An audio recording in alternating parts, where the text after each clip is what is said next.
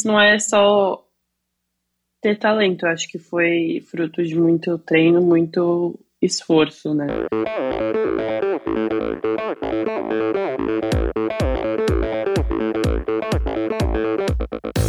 Oi, eu sou a Fernanda Keller. Eu sou o João Amoedo. Sou Poliana Kimoto. Aqui é o Murilo Fischer. Aqui quem fala é Ronaldo da Costa. Olá, sou Henrique Avancini. E, e esse é o Endorfina, Endorfina Podcast. Podcast. Endorfina Podcast. Tamo junto, hein?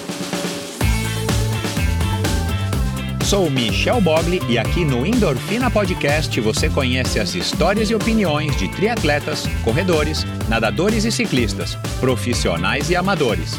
Descubra quem são e o que pensam os seres humanos que vivem o esporte e são movidos à endorfina.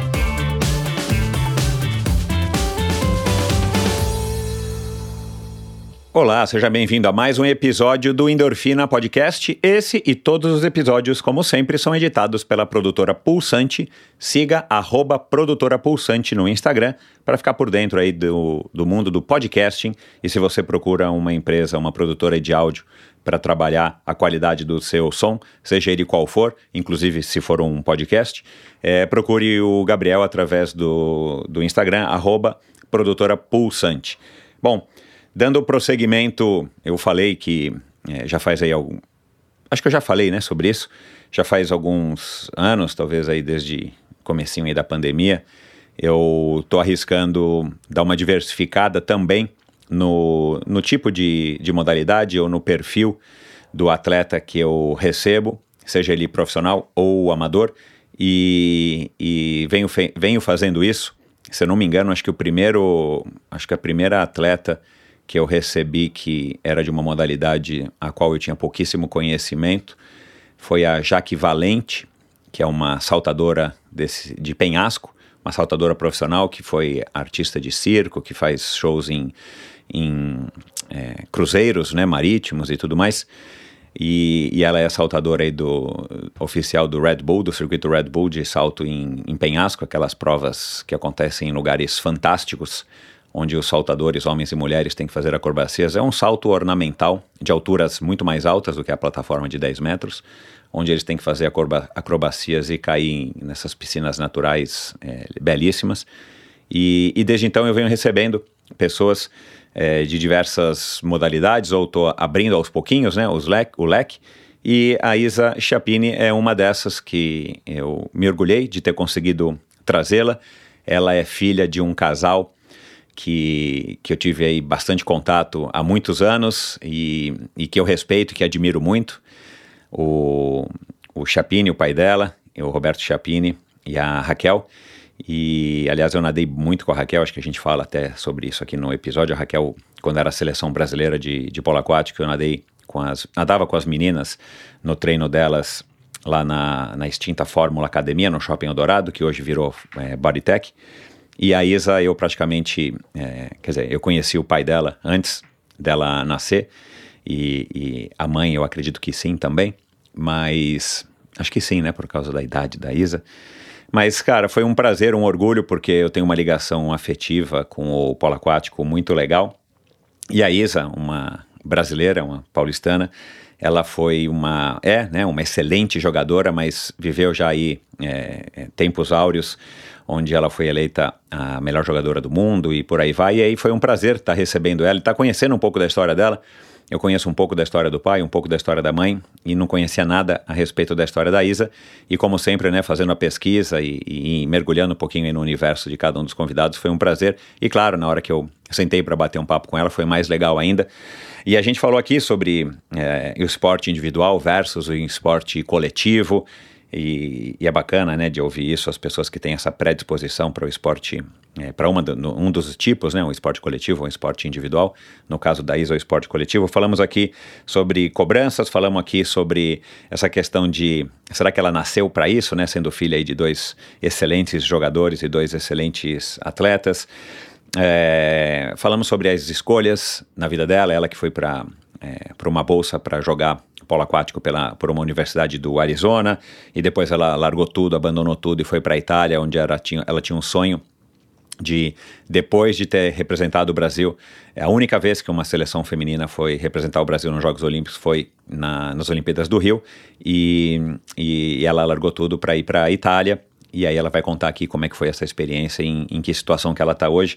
A gente falou aí sobre, claro, Olimpíadas, a realização de um sonho, sobre frustração e tantas outras coisas, como é normal aqui numa conversa do Endorfina, é, que acho que essa conversa aqui deve ter demorado aí um pouquinho mais de uma hora e meia. E foi fantástico, tenho certeza de que você vai gostar, você vai curtir. Se você não é ligado no polo aquático, você vai é, curtir conhecer essa atleta, esse talento brasileiro, artilheira, mega premiada e, e, e claro, a gente vai falar sobre gols. E, e se você é do polo aquático, seja muito bem-vindo ao Endorfina.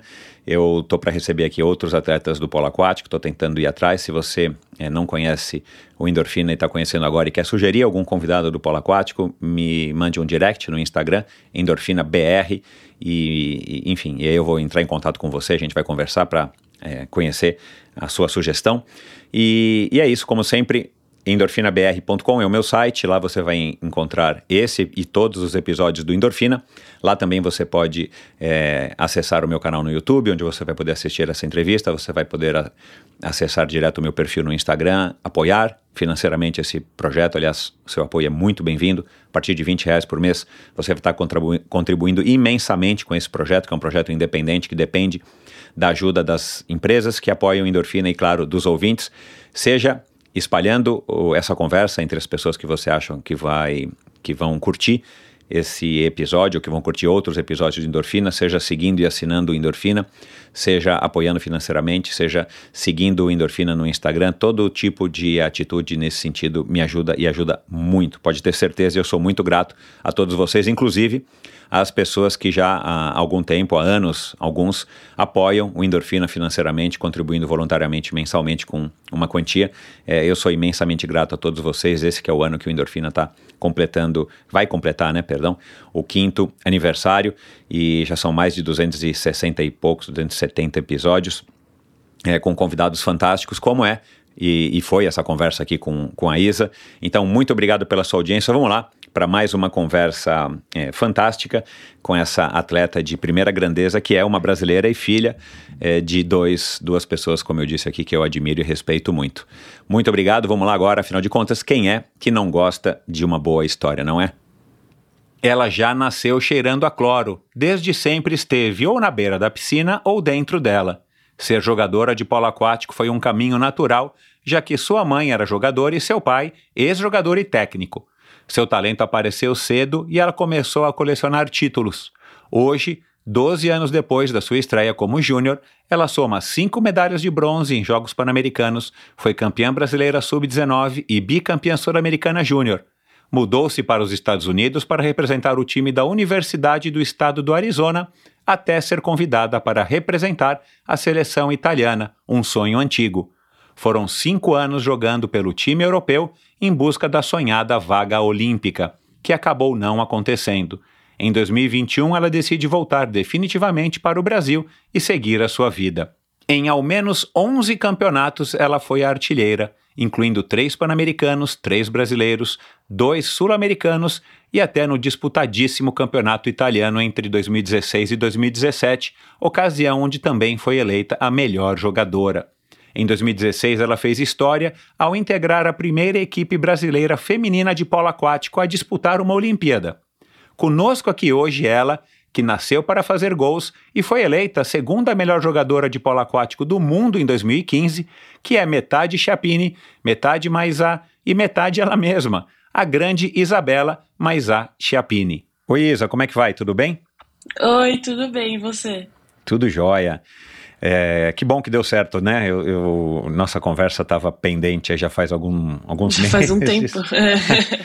Mas que bom que deu certo, Isa. Obrigado por ter topado aí o, o convite. Estou super animado para te conhecer, né? Porque eu te conheço por tabela, te conheço é, pelos vídeos no YouTube, pela, principalmente pela, pela transmissão do Polo no, nos Jogos do Rio 2016. Uhum. E eu não sei se eu já te encontrei pessoalmente alguma vez lá no Clube Pinheiros. Eu já te encontrei quando você era bebezinha no colo dos seus pais, com certeza, mas depois de adulta eu acho que eu nunca mais te encontrei. Mas é, eu estava aqui é, fazendo uma pesquisa e preparando a pauta. E, e depois você me contou, né, que o teu nome é esse, Isabela Maisá Chiapini. Isso. E, e aí que eu notei, eu tinha escrito errado num primeiro momento, que é Isabela com, com Z, né? Mas Isabela Z. com dois L's, o Maisá com dois Z's e o Chapini com dois P's.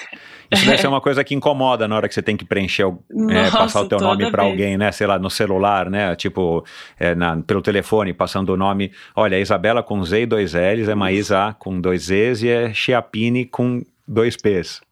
É, pelo telefone é complicado. Quando assim é pessoalmente que pedem, ah, você pode falar seu nome, por favor? Eu já dou meu documento para facilitar a minha vida e a vida da pessoa. É, entendi. Legal. É, esse sobrenome Maisá que veio da tua mãe é, é diferente, né? Assim, não, é, ele tem alguma ascendência oriental. De onde que vem esse Maisá? Já que É. você é mestiça, né? Talvez quem esteja nos vendo não perceba tanto, mas né, a Raquel Não, é.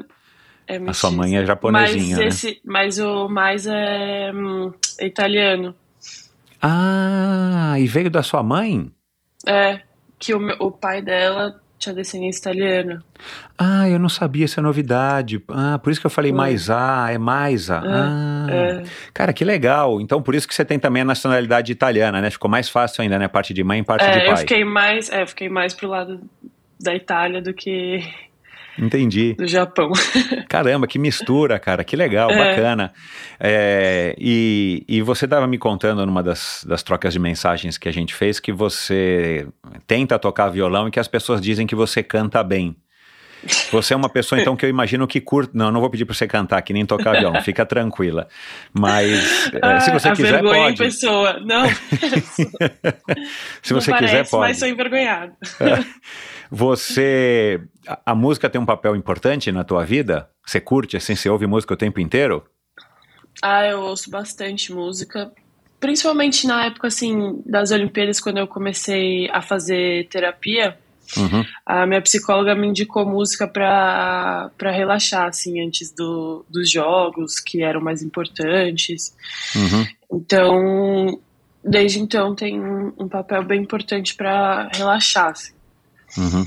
Legal. E no dia a dia você, e no dia a dia você ouve, sei lá, quando vai pro clube treinar, no, no, no deslocamento, Ah, pro- no carro de sim. bicicleta, sei lá. Entendi. Uhum, Legal. No carro sempre, uma musiquinha. Legal. E essa história do violão é uma coisa que você tem regularidade ou de vez em quando você tem violão em casa? Ah, eu, eu tenho violão em casa. Esse hobby começou mais na quarentena. Tipo, eu sempre tive vontade, mas nunca tive tanto tempo, assim, Uhum. por causa dos treinos. Aí na quarentena, que não tinha né, nada pra fazer. Pois é, pois é. é, Aí eu comecei a aula online, fiz bem pouquinho, assim, mas já foi suficiente pra, tipo, tocar umas musiquinhas básicas, assim. Uhum. Aí, no, durante o dia, se eu tô tranquilo, eu pego o violão pra tocar um pouquinho, pra relaxar, pra Uhum. me divertir. É, é o, um- eu acho que o instrumento ele, ele oferece, ele proporciona para quem vive nessa rotina de treinar muito um contraponto exatamente para você fazer uma atividade que não, né, não, não tem desgaste físico e você se Sim. concentra naquilo que você está fazendo, então você tira a cabeça por alguns momentos daquela rotina de treinar Isso comer, é a dormir, melhor comer. parte, É. tira, você tira a cabeça de, acho que de tudo, né? Uhum. Legal, bacana. E, e- e que tipo de música que você mais gosta? Ou que tipo de música que você tem ouvido agora Hum. recentemente? Ah, é difícil escolher, mas acho que a que mais, mais toco é, tipo, sertanejo. Eu gosto Ah, você de gosta, tá. sertanejo, mas eu sou bem eclético, eu gosto de todos os tipos de música. Uhum. Legal. Bom, é, eu falei aqui na introdução, né, que você é, é filha do teu pai e você é filha do- da tua mãe. E, e, e eu imagino que para eles, eu quero abordar esse assunto um pouco mais para frente, mas eu imagino que para eles seja uma enorme satisfação, né, de ter é, você e o teu irmão, o Bruno, jogadores, jogadores de seleção e, e- e conquistando títulos importantes. É, e é claro, né, você é, é um pouco da sua mãe, um pouco do seu pai, mas você é muito você, né? Como eu também disse aqui na introdução. É, o quanto que você acha que esse teu talento, ele é herdado dos teus pais? O quanto que você acha que é, isso te beneficiou para você ter o condicionamento físico que você tem, que é óbvio que é excelente, né? Ainda mais é, por conta né, do, da prática do polo aquático, né? Polo aquático. Se tem algum ouvinte aí que não sabe, polo aquático não é com os pés, você não joga com os pés no fundo da piscina, né? Apoiada em pé, né? Muito pelo contrário, né? Porque tem até gente, é, tem gente até hoje que fala isso, não, polo aquático é difícil, não dá para pôr o pé no chão. Polo aquático nunca deu para pôr o pé no chão, não se joga com os pés no chão, é proibido pôr os pés no chão, aliás, né? A gente mas, nunca tá parado. Exato, então exige um condicionamento físico bem grande, mas é, não adianta ter condicionamento físico se você não tem o, a visão de jogo, se você não tem habilidade técnica específica para é, fazer os gols, que no seu caso é a sua especialidade. Uhum. Então, você, você, consegue dizer assim o, o, o, quão importante você acha que foi você ter sido, você ser filha dos seus pais que são jogadores, eram jogadores, são jogadores de muito talento? Ah, eu acho que com certeza facilitou minha vida, né? Porque acho que desde pequena eu já tinha um. Já entendia um pouco mais do que as meninas que tinham começado junto comigo. Acho que também pelo fato de eu conviver desde pequena, indo em todos os campeonatos, assistindo, entre aspas, né? Porque eu era muito pequena, então eu ficava uhum. É. brincando do que assistindo, mas no, no, no fim assisti um pouco. Eu acho que me ajudou bastante isso com visão de jogo, com com certeza influência no, no talento que eu tenho pro esporte foi meu pai e minha mãe. E a cobrança acha... deles também. claro.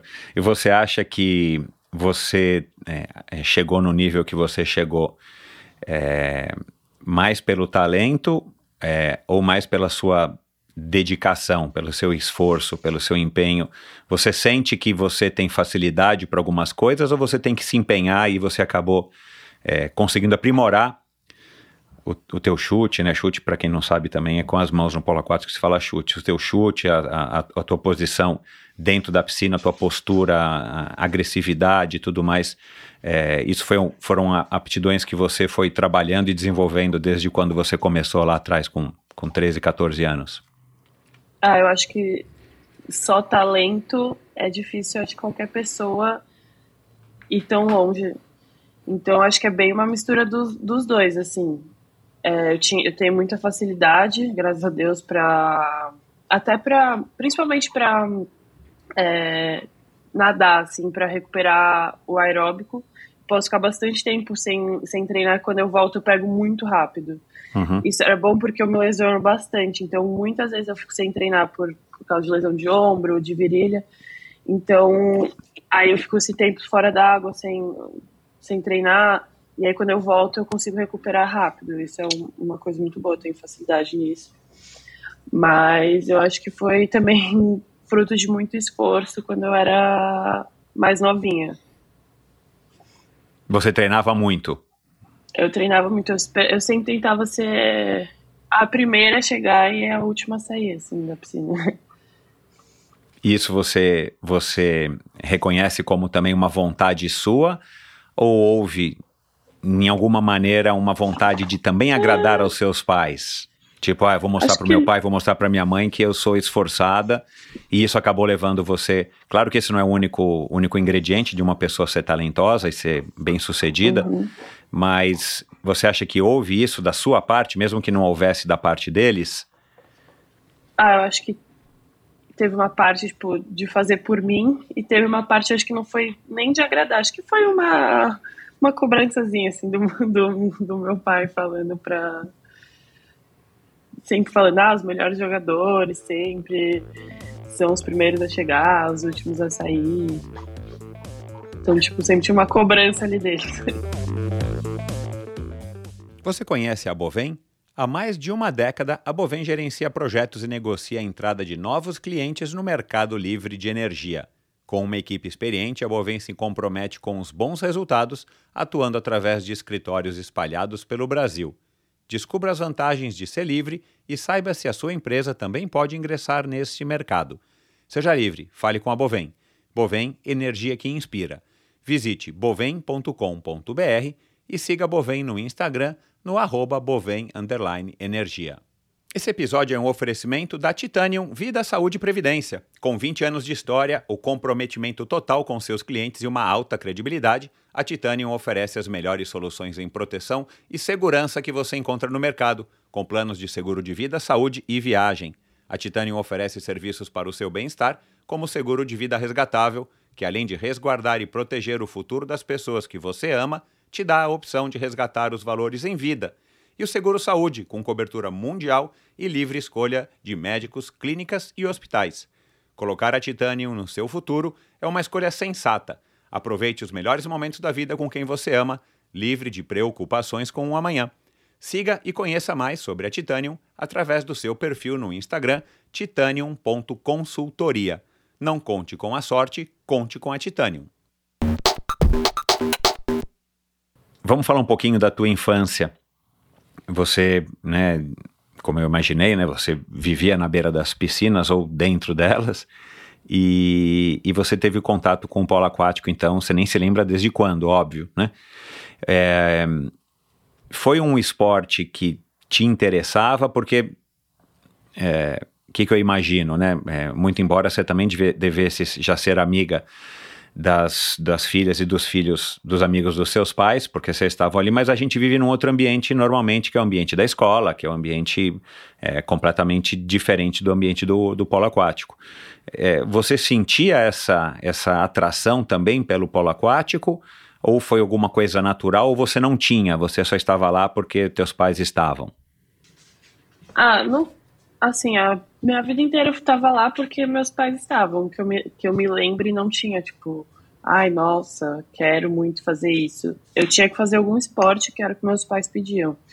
Então, desde quando eu tinha seis meses, assim, eu já nasci na piscina, que já me colocaram na natação desde pequenininha. E a minha vida inteira eu fiz natação até acho que uns 12 anos eu ter que decidir se eu queria fazer natação, se eu queria fazer outro esporte, e aí eu fui tentando outros esportes até antes do polo. Porque ah, o polo é era no horário também da, da minha escola, porque eu treinava, eu estudava no período da tarde, então impedia um pouco de eu praticar. E aí eu fui ter que fazer esportes, fiz natação, fiz também um pouco de vôlei, fiz judô.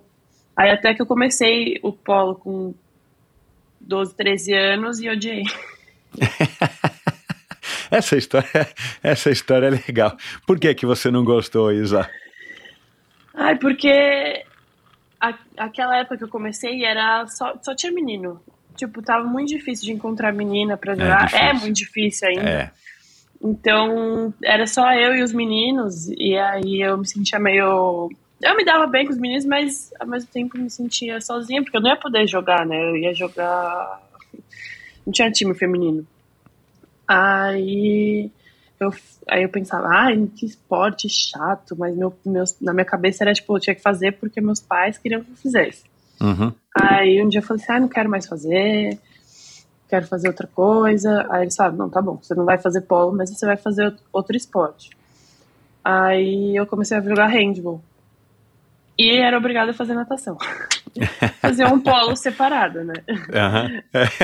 Aí, mas natação eu odiava, odiava, odiava. Era só porque eu era obrigado mesmo. Chorava todo dia que tive pro treino de natação. E, e você tinha algum destaque na natação? Não, eu falei assim, tá bom, eu posso fazer natação, mas eu não vou competir. Eu não competi ah, você não, você não, tá. Não, você teve gostava, contato com a natação competitiva ou você não teve? É, não, eu praticava natação competitiva, tipo, fazia os treinos da natação competitiva, mas eu falava que eu não queria competir. Uau, por quê? Porque para mim, o, só o pensamento de você estar tá sozinho, esporte individual para mim era tipo, não. Ah. Se, eu, se eu for mal, só vai ser eu, não vai ter ninguém para me ajudar, ninguém para me salvar. Caramba, que, que, que, curiosidade isso, né, cara? Depois é. você se tornou tão competitiva, mas é o esporte em equipe para você é o que é o que pega. Mas vamos voltar só um pouquinho de novo para eu tentar acompanhar aqui o raciocínio. Aí você foi pro handball e quando é que você resolveu voltar pro polo? Eu fiquei bastante até no, no hand, eu tinha gostado bastante, fiquei acho que quase um ano. Uhum. Aí teve um. Tava tendo um campeonato pan-americano júnior no Paineiras de, de polo. De polo. Aí meu pai acho que falou pra gente assistir. E aí eu fiquei encantada, porque eu vi. Era a seleção americana, a seleção canadense, a seleção do México, seleção de todos os países. Eu via que tinha meninas da minha idade. Aí eu falei assim: meu Deus, eu também quero, isso é muito legal. Tipo, ter contato com. Com outras pessoas de outro país, outros times. Tipo, eu vi aquele campeonato e achei muito legal aqui, aquilo me encantou. Aí até teve um, jogo que era no horário da minha aula, e aí eu lembro que meu pai deixou faltar para eu poder assistir o jogo. e eu falei assim, nossa, pai, eu quero muito assistir, mas é no horário da, água, na, da aula. Ele, ah, tudo bem, pode, pode faltar.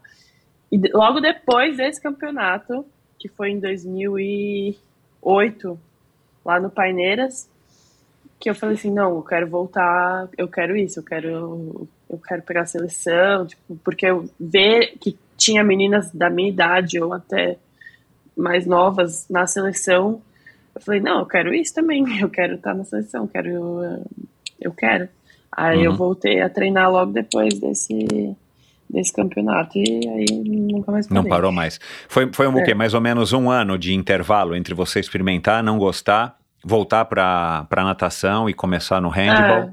mais ou menos um ano, até você uhum. voltar para a piscina com a touca. É. Legal. 2009, e aí quando você voltou, que em 2009 o quê? Mesmo, é, que eu voltei mesmo, comecei a treinar a sério o, o polo. Mas continuava com poucas meninas. Aí, foi, aí em 2009, é, meu pai montou um time com bastante menina que é filha de, filha de, de jogador. jogador é. Legal. E aí aí para você foi um, um, incentivo a mais, além de você ter visto e ter querido é, né, fazer parte daquela cena que você viu no campeonato, é, ter outras meninas te, te deixou mais tranquila e à vontade para continuar no polo. Sim. E aí é o esporte coletivo que você gostava, você podia dividir né, tanto os louros da vitória quanto as lágrimas da derrota com outras meninas. É, e eu, eu, eu ia te perguntar isso mais para frente, mas já que você tocou no assunto agora, o polo aquático, é, eu, eu parei de jogar polo aquático em 88. É, uhum. E foi aí que eu conheci o teu pai, né? Tua mãe eu vim conhecer depois. Mas é, eu percebo, acompanhando de longe, e, e aí agora nos últimos 10 anos um pouco mais de perto, porque eu voltei a nadar no Pinheiros e tudo mais, que o polo aquático ele tem muito disso, né? São muito as, os filhos dos jogadores que estão jogando, né? Isso Sim. é uma coisa que você acha também, que assim você enxerga isso ou eu estou com a visão errada? Não, eu acho também. É... Até porque polo é um esporte bem desconhecido. Uhum. Muitas pessoas, quando eu falo, ah, jogo polo aquático, as pessoas ficam me encarando assim, aí eu falo, ah, é tipo um handball na água. Muita, muitas pessoas não sabem o que é polo aquático. Já me uhum. perguntaram até, como que faz para colocar o cavalo na água? Meu Deus do céu. então, é. acho que acaba sendo um esporte mesmo, tipo, que filho de ex-atletas, né? Que daí já conhece o esporte, tem uhum. bastante ex-nadador também, que acho que já tá ali na piscina, já... E aí, claro, tem então, conhecimento do polo aquático, é. né? Porque dividem a piscina. É. Uhum. E... E você acha que isso é bom? Você acha que isso não é muito legal? Ah, é... Não, não é tão bom porque daí, principalmente no feminino, a gente não tem tanta atleta. Por uhum. exemplo, o campeonato adulto tem quatro times. Uhum. O campeonato brasileiro. É. Então, uhum. pouquíssimo. Já uhum. teve. Eu lembro que no meu primeiro campeonato brasileiro júnior teve até chave. Teve a chave A e a chave B, porque tinha bastante time. E uhum. hoje em dia agora só tem quatro times. Uhum. E, e olhe lá. Então, se o polo fosse um pouco mais conhecido, com certeza iam ter mais praticantes. E polo também não é um esporte tão, tão simples, né? Tipo, igual handball, que só você precisa de uma quadra. Piscina é um pouco mais difícil de. É, de eu, eu, eu, assim. eu acho que tem essa questão da, da piscina mas a natação é muito mais popular do que o polo aquático, É. óbvio, né? Até porque para jogar polo aquático você precisa ter aprendido a nadar, né? Então todo jogador de polo aquático em algum momento já foi um nadador que, que não, que é. fosse um nadador não competitivo, né? Agora, é, será que não é o fato do polo aquático ser um esporte difícil do ponto de vista do condicionamento físico que também desanima as, as meninas e os meninos, enfim, né? É, eu não sei por que, que tem mais homem do que mulher, quero até ouvir a tua opinião, mas é, será que é isso que também não, não desanima as pessoas a estarem ingressando, as pessoas que não têm nada a ver com o polo aquático, né? Tipo, ah, eu- eu- em vez de colocar meu filho na natação, eu vou colocar meu filho na natação, mas quem sabe eu vou tentar fazer ele jogar, estimular ele a jogar polo aquático, enfim, para ter um esporte coletivo dentro da água, É. que aí você junta os dois, né? A, a saúde da natação com, o coleti com a saúde do coletivo, né? Para crianças principalmente. Ah, eu acho que pode ser isso, porque polo é um não é um esporte muito fácil e exige bastante do condicionamento e acho que acaba às vezes também assustando as pessoas quando você fala que você nunca tá parado, que a gente pelo menos está sempre fazendo ali a perna alternada, não dá, não- que não dá pé, então acaba assustando um pouco as pessoas quando fala, fala assim. E é um esporte meio agressivo também.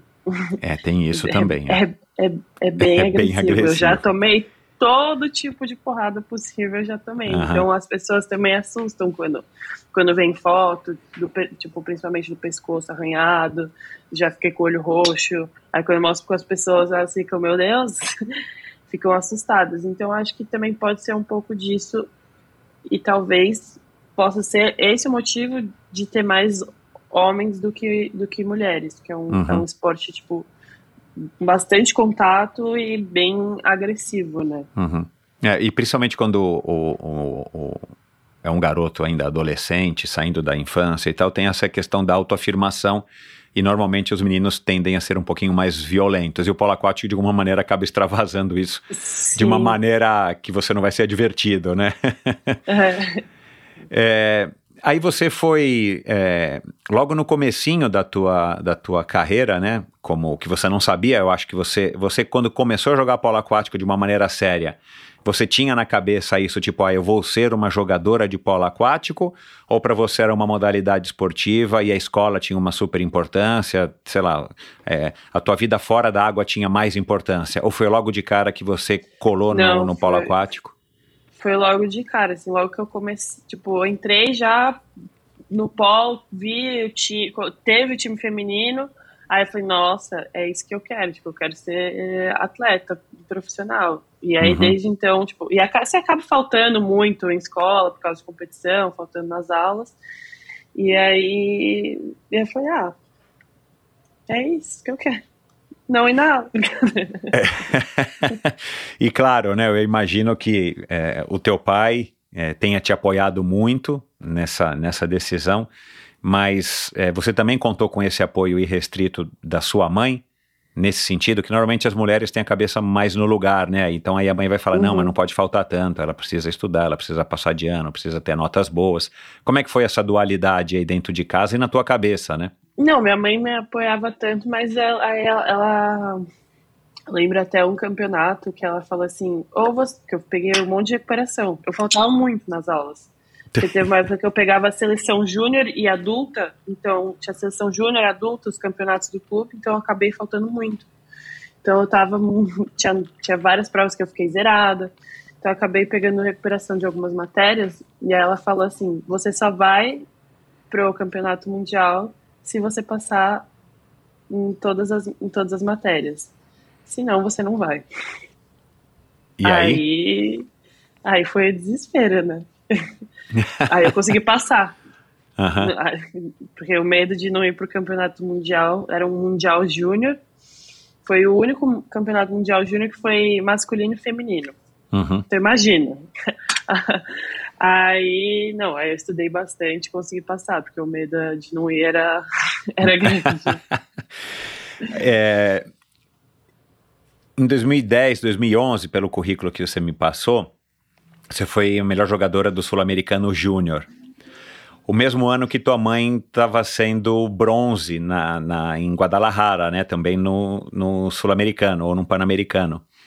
É... Não, eu fui bronze em Guadalajara. Ah, e tua mãe, não? A minha mãe foi bronze em Winnipeg em 99. Ah, em Winnipeg, tá certo, É. ah, tá certo, ah, tá certo. É, então, é porque eu, ia- eu, eu- isso que eu ia falar, eu falei, puxa, cara, é, né, eu não sei a idade da tua mãe, mas a tua mãe deve regular a minha, um pouquinho mais nova. Falei, cara, como é que vocês estão jogando, né, um- não campeonatos iguais, mas como vocês estão jogando é, ao mesmo tempo? Ah, então tá certo, eu peguei a informação errada, tá bom. Mas a gente enfim, jogou acho que só um campeonato juntas. mas na mesma equipe? É. Ah, que legal, cara. Como é que foi essa experiência? Ah, foi bem assim. no- ela, ela já tava meio parada e aí Uhum. voltou pra jogar um paulista. Eu era, eu era bem novinha, porque era tipo, bem o começo da, É, da minha uhum. carreira e bem o, o fim dela. Uhum. Ah, foi, foi legal, pra, e principalmente poder falar que eu já joguei com a minha mãe. E aí Então. teve uma outra amiga, que é a Diana, que a mãe dela também jogava, É. e ela também jogou, e aí jogou as duas com as mães. Então Legal. foi, foi legal a experiência. Legal. É, mas bom, você já foi logo de cara, né, em 2010, 2011, faz muitos anos, você era bem novinha, você já foi eleita melhor jogadora é, do Sul-Americano Júnior nesses dois anos. Uhum. Deve ter sido muito legal para você. Você era bem novinha e você estava começando a jogar polo aquático, né? Você ainda era novata. Como é que você reagiu a isso e como é que isso também te impulsionou para continuar achando que você seria uma, uma jogadora é, tão boa como você é? Eu, eu lembro da primeira vez, né, do foi um sul-americano né, sub não lembro o que que era, mas era de nascido em 94. E foi 2011 que foi que eu, onde eu recebi meus primeiros prêmios assim de de melhor jogadora e de artilheira. E foi bem inesperado, né? Porque não é, eu, eu era um ano mais nova que a categoria e era meu primeiro sul-americano. Então foi, foi um choque.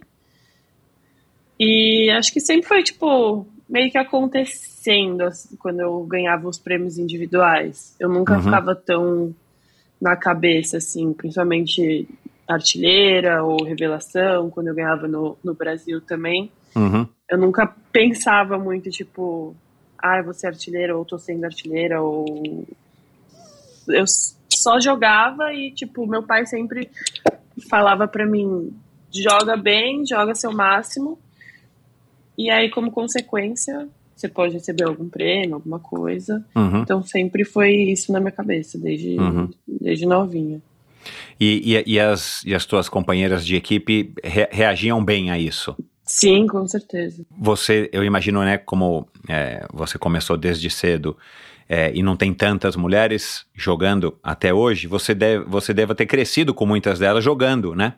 É, você deve estar jogando até hoje com muitas das mesmas meninas que vocês começaram lá atrás. Cria também aí uma. O, o- o- eu acho que o polo aquático tem muito essa conotação também de criar um, um- uma segunda família, né? As pessoas acabam se unindo bastante. Eu, eu tenho essa sensação. É assim também? Foi assim? Tem sido assim com você? Sim, eu joguei com meninas que me viram crescer, né? Tipo, me viam pequenininha na borda da piscina. Uhum. E aí foi até engraçado depois de jogar com elas, até as Olimpíadas, e, e tem contato com elas até hoje. Vira, né, uma, uma família, você convive mais, na verdade, você acaba convivendo mais com, a, com as suas companheiras de time do que a sua família, porque você tá há tanto tempo treinando todos os dias, Uhum. então acaba virando, né, uma família. Uhum. E o fato de você ter sido logo no, desde o começo da tua carreira, ser reconhecida como artilheira, como melhor jogadora, fora os outros títulos, isso, isso foi é, criando em você mesma algum tipo de expectativa e cobranças? E como é que você reagiu se você tinha essa, essa expectativa? Ou se todo mundo falava, olha, é, Isa, esse, esse campeonato você tá para você, você vai ser artilheira, hein? Vamos lá.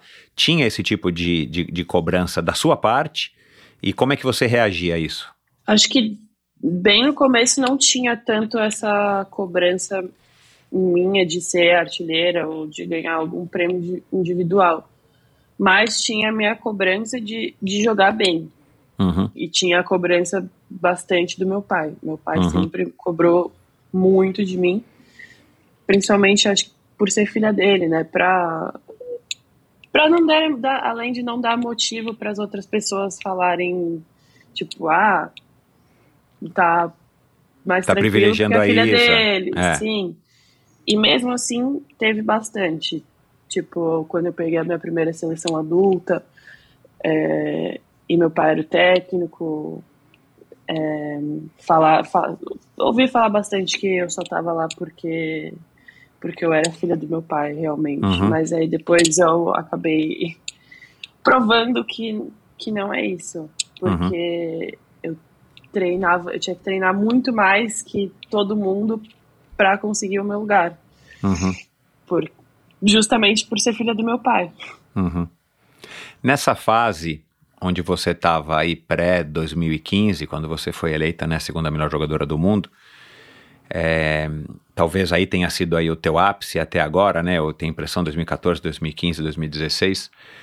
Cara, você morava com os teus pais ainda, era sempre o assunto do polo aquático em todas as reuniões familiares, no café da manhã, no almoço, no jantar, no final de semana, ou enfim, vocês conseguiam equalizar isso para que não ficasse também uma coisa monotemática. Ainda tem o Bruno, né? O Bruno é um pouquinho mais novo do que Uhum. você e, e- e que também é jogador e, e começou, imagino, também muito jovem.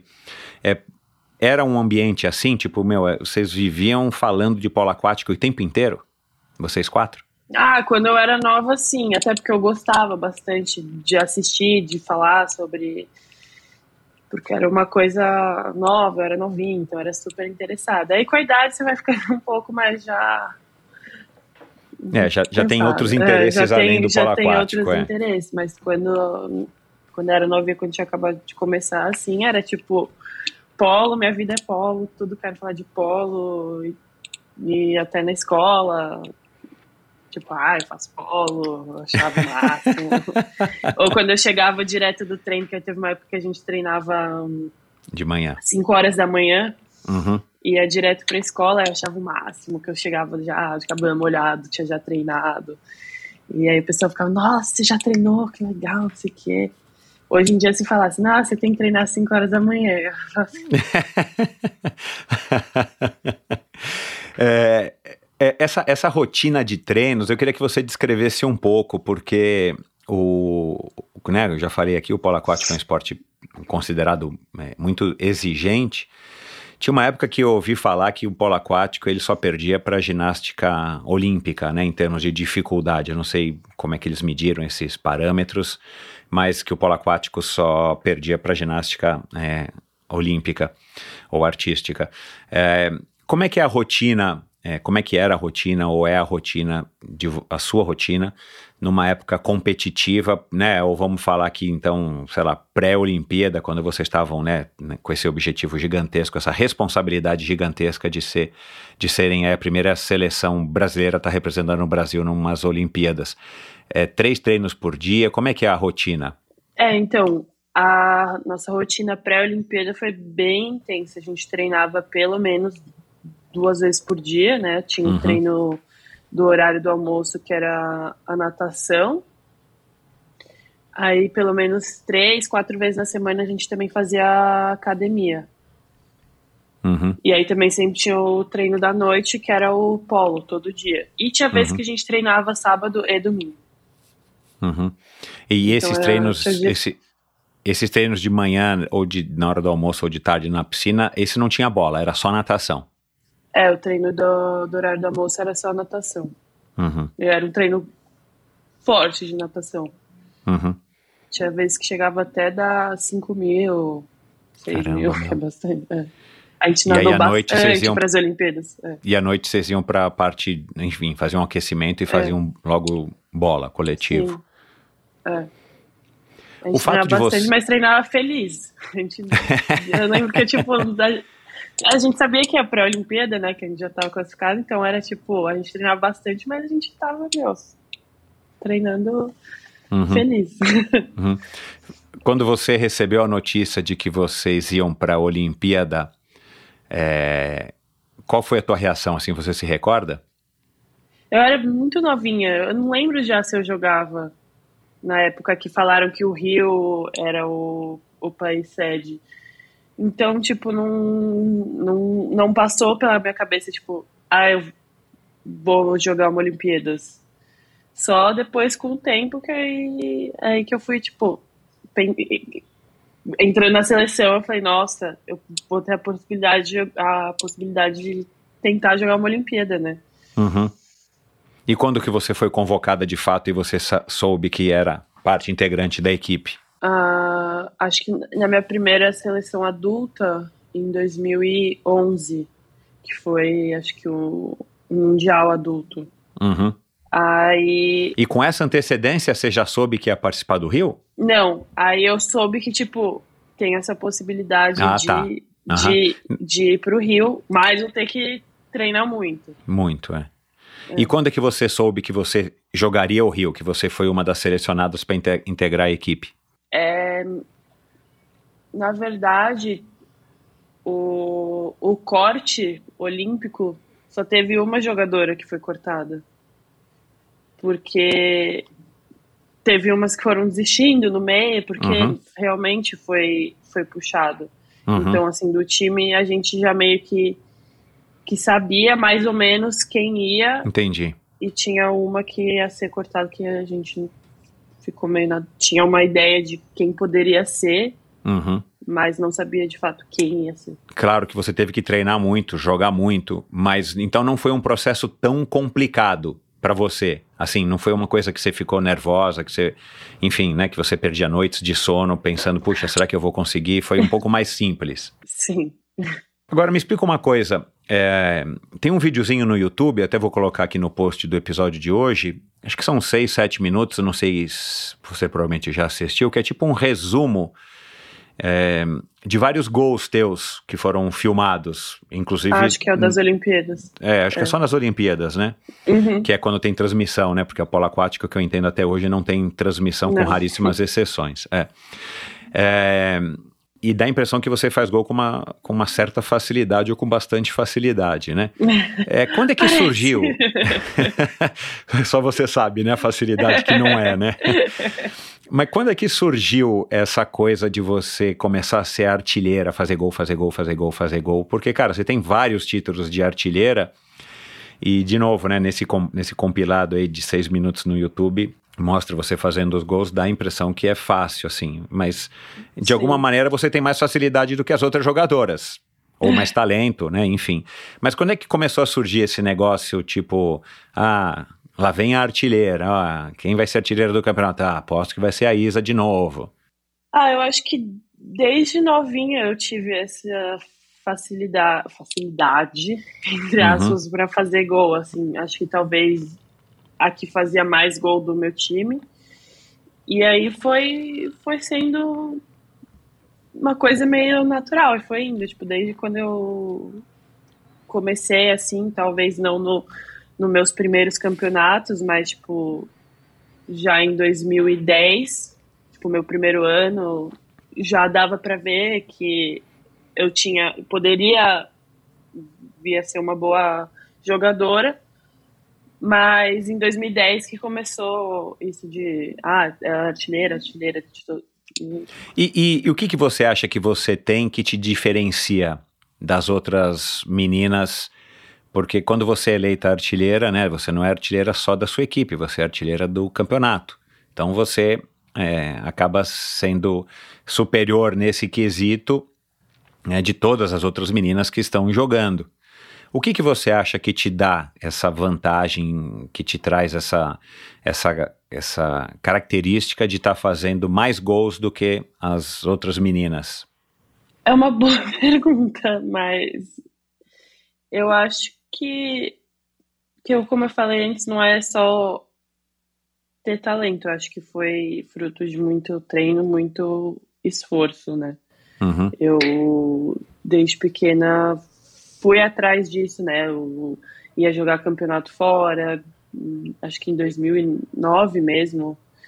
Eu fui jogar um Junior Olympics nos Estados Unidos, fui sozinha com 13 anos. Depois fui estudar, nos, fiz um ano e meio de faculdade nos Estados Unidos, então eu sempre fui bem. fui atrás do meu sonho, né? E lutei muito pra isso, treinei bastante pra isso.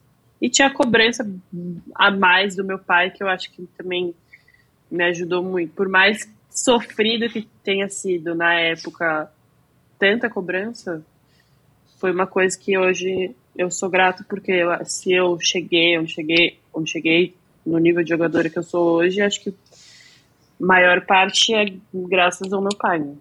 Uhum. O tanto que ele me cobrava e me ajudava. Um misto de cobrança e incentivo, né? É, E esse processo, né? Porque você passou da infância para adolescência jogando, né? Da adolescência para fase adulta jogando um esporte que não é, não é muito conhecido, difícil você viver do esporte no Brasil, viver do polo aquático, então eu imagino que seja praticamente impossível, né?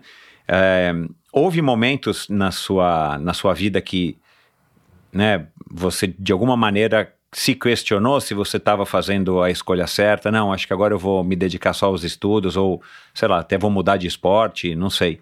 É, como é que foi essa, essa trajetória do ponto de vista dessa opção de ser uma jogadora de polo aquático no Brasil? Eu acho que em, relação assim a estudos, a outras coisas, nunca chegou a, a me afetar, assim, tipo, pensar, ah, vou desistir porque vou focar no estudo ou vou mudar de esporte que tem mais. Nunca foi esse o motivo de eu quase de eu querer desistir. Às vezes era tipo cobrança mesmo do, do meu pai, porque eu achava que nunca estava bom o suficiente. Então, é, a gente acabava brigando bastante, porque é muito difícil você é, ver ele como seu treinador e não como um pai. Então, eu acabava, eu brigava bastante com ele também, porque eu ficava tipo, ah, meu pai tá enchendo meu saco.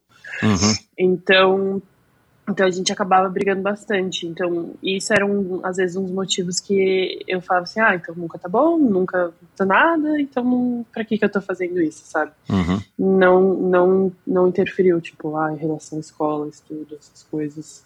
Porque Uhum. eu também tinha esse, esse sonho de estudar nos Estados Unidos, que eu sabia que, que lá o esporte e a escola vão muito de encontro, né? Uhum. Isso era uma coisa, então, que provavelmente teu pai e tua mãe já conversavam com você desde pequenininha, né? Tipo, ó, você pode conseguir uma bolsa nos Estados Unidos, Sim. ser jogadora, no, né? Não é o melhor país do mundo de polo aquático, mas no feminino é, né? É, né, a tradição do polo aquático feminino, eu acho que é dos Estados Unidos. É, e, e aí, claro, você vai ter um estudo que, no mínimo, vai ser muito bom, né? Então, isso foi te. Enfim, isso era o que pautava a tua vida enquanto você era uma adolescente. Estudar nos Estados Sim. Unidos, ganhando bolsa para jogar polo aquático. Essa relação tua com o teu pai, então, teve fases que ela foi bem conturbada, mas hoje você, né, é, quando você tiver filhos ou se você tiver filhos, você acha que isso, você poderia aplicar isso com seus filhos, por exemplo? Esse tipo de pressão com incentivo? Porque agora você já é né, dona do seu próprio nariz, você é uma jogadora referência de polo aquático no Brasil e no mundo, né? Se você tiver filhos, você pode assumir esse papel que foi o papel do teu Sim, pai, né? Talvez um pouco mais tranquilo, mas né, ele, era, ele, ele cobrava assim o Bruno também? acho que assim, quem sofreu mais foi minha mãe, que foi que, que foi a atleta dele uma época, então acho que ela foi a primeira experiência, então ela acabou sofrendo mais. Aí eu fui a segunda, só que é diferente, né? É filha. E aí, quando foi a vez do meu irmão, ele já estava um pouco mais acostumado, então foi.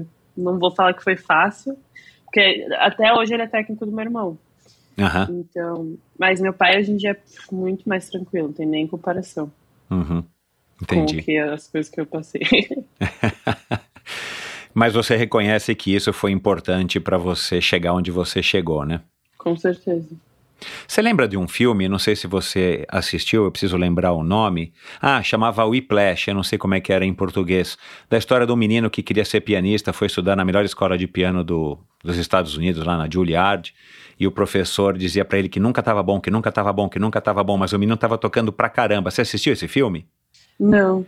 Cara, é um filme que, que mostra muito isso. O professor, meu, era um professor carrasco E claro, o filme ele dá uma exagerada, né? O menino tocava piano até sangrar a mão, mas é, no final das contas a mensagem que fica é mais ou menos essa, né? E, e, quer dizer, a mensagem não, a dúvida que fica: será que é preciso ah, alguém pressionar tanto alguém para que ele seja um ótimo é, pianista, jogador, o que quer que seja, né?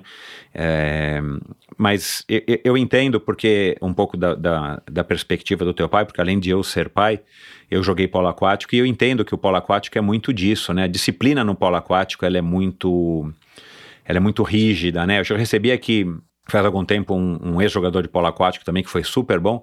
Não sei se você já ouviu falar, ele deve ser amigo do teu pai, Otávio Zarvos, o Tavico. E, e, ele também compactuou comigo dessa opinião de que o polo aquático é um, é um esporte disciplinador, principalmente quando a gente é criança e adolescente, que, pelo menos para os meninos, né, acaba servindo muito bem para deixar a gente mais é, educado, vamos dizer assim, né? e, e, então eu compactuo um pouco aí com essa perspectiva que você está passando aqui a respeito do teu pai. Agora, no polo aquático feminino, você acha que tem isso também? Tipo, é, essa, essa rigidez, como é no polo aquático masculino, você consegue perceber, seja observando, seja conversando com o teu irmão, conversando com os jogadores, é, com, os, com os, os, meninos, que o, existe essa mesma filosofia do polo aquático aplicada no polo aquático feminino, como é no masculino, dessa disciplina, chegou na minha época, que eu treinava lá fora na piscina do, do clube, na piscina de 50 que não tinha aquecimento, a gente não podia chegar um minuto atrasado. Né? Chegou atrasado, o cara não entrava na piscina, não, não tinha conversa, ou tinha que pagar lá 500 polichinelos, né? é, e, e, você vê que tem gente que, que amolece e vai embora, não fica, porque não quer ser tratado dessa maneira, e não recrimino, mas tem gente que fica, né? Uma coisa meio militar. É, pelo menos assim era é. no Pinheiros é, na minha época. É, é assim no, masculino, no feminino também? Você enxerga dessa mesma maneira? Eu sinto que depende muito do técnico. Por exemplo, com meu pai, eu achava que, que ele era bem mais rígido, assim, questão também de, de pessoas é, responderem durante o treino, se ele fala alguma coisa. Com ele, tipo, ninguém podia falar nada. Então, ele sempre então, para mim, depois que eu tive ele de técnico, qualquer técnico foi tranquilo.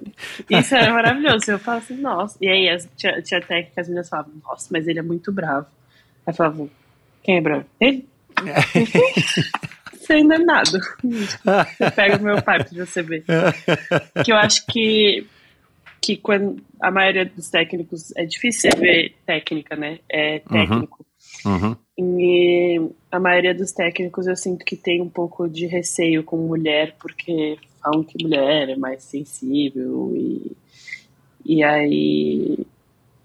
E aí por isso que eu acho que não é tão rígido, porque os, os, tec, os outros técnicos que eu tive não eram tão rígidos como o meu pai uhum. que eu tive. Uhum. Então, acho que depende muito do, uhum do técnico. Com o homem é mais fácil de, de ser mais, mais duro, acho que por isso Entendi. tem essa diferença. Entendi. É, bom, aí você foi para os Estados Unidos, né? Apareceu a oportunidade, ou você buscou a oportunidade de jogar lá pela Universidade do Arizona, e você foi lá e, e você acabou, né? Eu queria que você contasse um pouco como é que foi essa, essa mudança na tua vida, de sair aqui das piscinas do Brasil, do Clube Pinheiros, e ir lá para o Arizona. É, e depois o que, que houve lá que você acabou também saindo de lá para ir para a Itália. Queria que você contasse um pouco disso. Então, apareceu essa oportunidade justamente no Mundial que eu quase arrisquei não ir por causa das ah, minhas notas. Uh -huh. Olha lá que, que foi legal. O Mundial foi o melhor, acho que foi um dos melhores campeonatos da minha vida, assim, que eu fui vice-artilheira, uhum. é, com um jogo a menos até, porque a, a Espanha do nosso grupo não, não participou, e fui All-Star Team. Uhum. Então, em campeonato júnior, mundial, né? Vão muito olheiro, né? De faculdade, os técnicos vão assistir. Então, eu tive bastante convite de faculdades como UCLA, USC, Berkeley, tipo, faculdades muito boas. Mas, como as minhas notas na escola não eram boas, eu, eu acabei tendo não muita escolha, apesar de querer ter, ter ido para USC ou UCLA, eu tive que acabar escolhendo o, o Arizona por, por causa das minhas notas mesmo. Aham. Mas foi uma experiência muito, muito, muito boa. Na época eu a- até não gostava tanto, porque é difícil morar longe. É, mas hoje em dia, quando eu vejo al- alguém no Instagram postando que tá estudando fora para nadar, competir alguma coisa, eu fico, nossa, que saudades. Ou até meu irmão, eu incentivo bastante ele. Uhum. Aí, no masculino é um pouco mais difícil do que no feminino conseguir bolsa, mas incentivo bastante ele aí, porque é- lá eles incen- incentivam muito o esporte, eles têm muito apoio para atleta em questão de aula particular, ou os professores entendem quando você não pode comparecer numa prova, alguma coisa. Tem professor meu que já foi até assistir jogo, Que então é legal. bem, é, é bem legal isso lá no, nos Estados Unidos, que você ser atleta é, é tipo, você, tem uniforme, então as pessoas te olham, sabem que você é atleta, e, e você se sente um, uma, quase uma celebridade na faculdade. E você se adaptou com as meninas da- do time? Sim, tinha o meu time tinha bastante estrangeira ainda, tinha menina da, da Hungria, tinha menina da Austrália, Uau, que legal. É, tinha a menina da Grécia, então foi bem fácil assim a adaptação. Eu fiquei muito próxima de uma uma menina da Grécia que achei bem parecida assim, tipo o jeito europeu talvez, mais parecido com brasileiro do que americano que é um pouco mais frio. Uhum. Mas foi tranquila a adaptação. Depois E o teu jogo lá? Teu jogo era bom lá? Você, ou você achou que você, enfim, você precisaria se esforçar mais para estar no nível da equipe? Como é que foi essa questão técnica também? Não, meu jogo foi, foi tranquilo adaptar lá. Foi o meu primeiro ano não foi foi bom, mas não tão bom com- quanto o segundo ano. O segundo ano Uhum. eu tive, acho que eu fui ganhei acho que o melhor melhor jogadora da fac, tipo da faculdade. Tipo os prêmios Uhum. a faculdade tem faz prêmios individuais. Aí eu ganhei acho que de melhor jogadora ou de melhor de artilheira também. Aí Uhum. tive- teve também prêmio tipo de All American, que, é que seria tipo das, das melhores jogadoras de, de todas as faculdades. Então Uhum. foi, foi bom o meu segundo ano. O primeiro ano foi mais adaptação, porque era meu primeiro ano jogando fora da vida, né? Nunca tinha jogado fora em outro Uhum. time antes. Uhum. E, lá, e lá você sentiu que foi fácil para você conciliar a faculdade com o polo aquático? Você tinha Muito. um ambiente que favorecia isso, né? Tinha, tinha. é, tinha até uma sala que tinha, tipo, computador para atleta, que. E aí tinha os tutores, os mentores, professor particular. Tinha, tipo, tu- tudo que precisasse tinha, assim, eles tinham. Para dar apoio para os atletas da, da, da faculdade, que, Sim. que, que por algum motivo é, tinham alguma dificuldade para. é. Uau! Cara, uma estrutura para isso. É Eu nunca uma- tinha ouvido não, falar nisso. é Que uma legal, meu. estrutura surreal. Tipo, eles Uhum. acompanham as suas notas, aí, tipo, às vezes você não precisa nem ir atrás. é, Se o. se tem uma pessoa, acho que para cada esporte, assim, ou para mais de um esporte, que fica meio que de olho nas suas notas e aí ela manda mensagem, ó, tô vendo que você não tá indo muito bem, te coloquei um tutor e você vai começar a fazer é, aula particular para porque você tem que ter certa nota para poder jogar, né? Se Exato, você tiver uma é, nota é. muito baixa, você não pode jogar, que é regra da, Uhum. do campeonato. E eles têm alguém que faz esse acompanhamento, vai monitorando, né? Para saber como é que estão as notas de- dos, dos atletas. Cara, que legal isso, hein? E aí, por que, que você resolve sair de lá? Porque acaba as Olimpíadas. Antes das Olimpíadas, o técnico da Itália já tinha falado com meu pai, porque ele sabia que eu tinha passaporte italiano, e ele perguntou pro meu pai, ah, o que, que a Isabela vai pensa em fazer depois das Olimpíadas. E eu já tinha esse interesse de jogar pela seleção italiana, porque tem tradição, é, elas foram vice-campeãs olímpicas no Rio 2016, então eu vi Uhum. como uma, uma oportunidade de, de ganhar algum campeonato, poder ganhar medalha na Olimpíada ou em Mundial, essas coisas, que era um, um sonho que eu tinha, e jogar outra Olimpíada. Então, já joguei Olimpíadas já sabendo que era meu último campeonato com, com o Brasil, que eu queria me naturalizar italiano. Só que o técnico da Itália falou: ah, ela precisa estar aqui um ano para fazer essa transição. Tipo, eu precisava estar Uhum. morando um ano na Itália. E o quanto antes eu Uhum. começasse essa adaptação, melhor. Então, eu não. Tipo, se eu quisesse virar italiana, eu tinha que abdicar da faculdade. E como era um, um sonho maior ir para as Olimpíadas, e eu não, gost, não, não me dava tão bem, não que eu não me dava bem com o meu técnico, mas não achava ele um bom técnico da, o da faculdade. Do Arizona. É. Aham. E, Então eu, eu achei melhor pro meu jogo também é, deixar, abdicar da, da faculdade e ir pra Itália. E você tinha que ficar um ano lá para poder também se naturalizar italiana e para poder representar a seleção italiana. Sim, eu já tinha o passaporte, tinha tudo, mas para você fazer a transferência de nacionalidade esportiva que eles falam, você tem que esperar um ano sem jogar por, por nenhuma seleção. Ah, tá. Uhum. Aí eu uhum, fiquei um entendi. ano só. Eu só treinava com a seleção e jogava com o clube lá na Itália, enquanto eles faziam essa. Enquanto dava um ano para poder fazer essa transferência.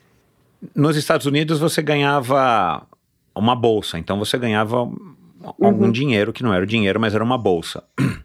Na, quando você foi para Itália, dava para ganhar dinheiro? Tem um Sim. estipêndio, alguma coisa que os caras te bancam? Sim, lá tem um salário. Apesar de ser meio que tudo incluso, tipo, a moradia, eles que pagam, você Aham, acaba só aham. pagando a alimentação. Então, dá bastante para Uhum. ganhar um dinheiro e guardar dinheiro. Esses jogadores que foram para lá e que vão para a Europa, por exemplo, eles vão nesse esquema ou depende do país?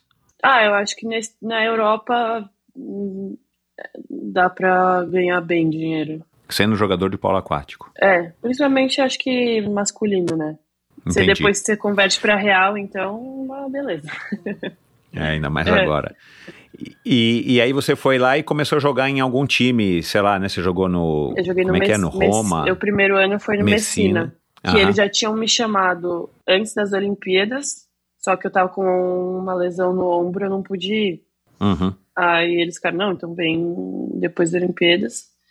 Aí eu fui, logo que acabou as Olimpíadas, eu já fui pra, pra Messina, que foi meu primeiro ano na Itália, que foi, acho que, o meu melhor ano. Eu fui artilheira, fui melhor jogadora do campeonato italiano, Se adaptou bem. me adaptei bem. Você já falava italiano? Não, Aprendeu lá. eu aprendi lá, culpa do meu pai, que já sabia falar italiano e não não me ensinou. Ainda bem que teu pai não vai ouvir aqui essa nossa conversa. Ah, vai. É, diferenças aí do, da vida, né, nos Estados Unidos para a vida na Europa, assim, o que, que você acha que foi mais complicado para você? É, eu, se fosse ter que escolher entre, se falar assim, Isa, escolhe um lugar que você moraria, escolheria os Estados Unidos. Uhum. Pelo, pelo suporte que tem para os atletas, tudo, em questão de fisioterapia, é, sala de musculação, é, piscina mesmo.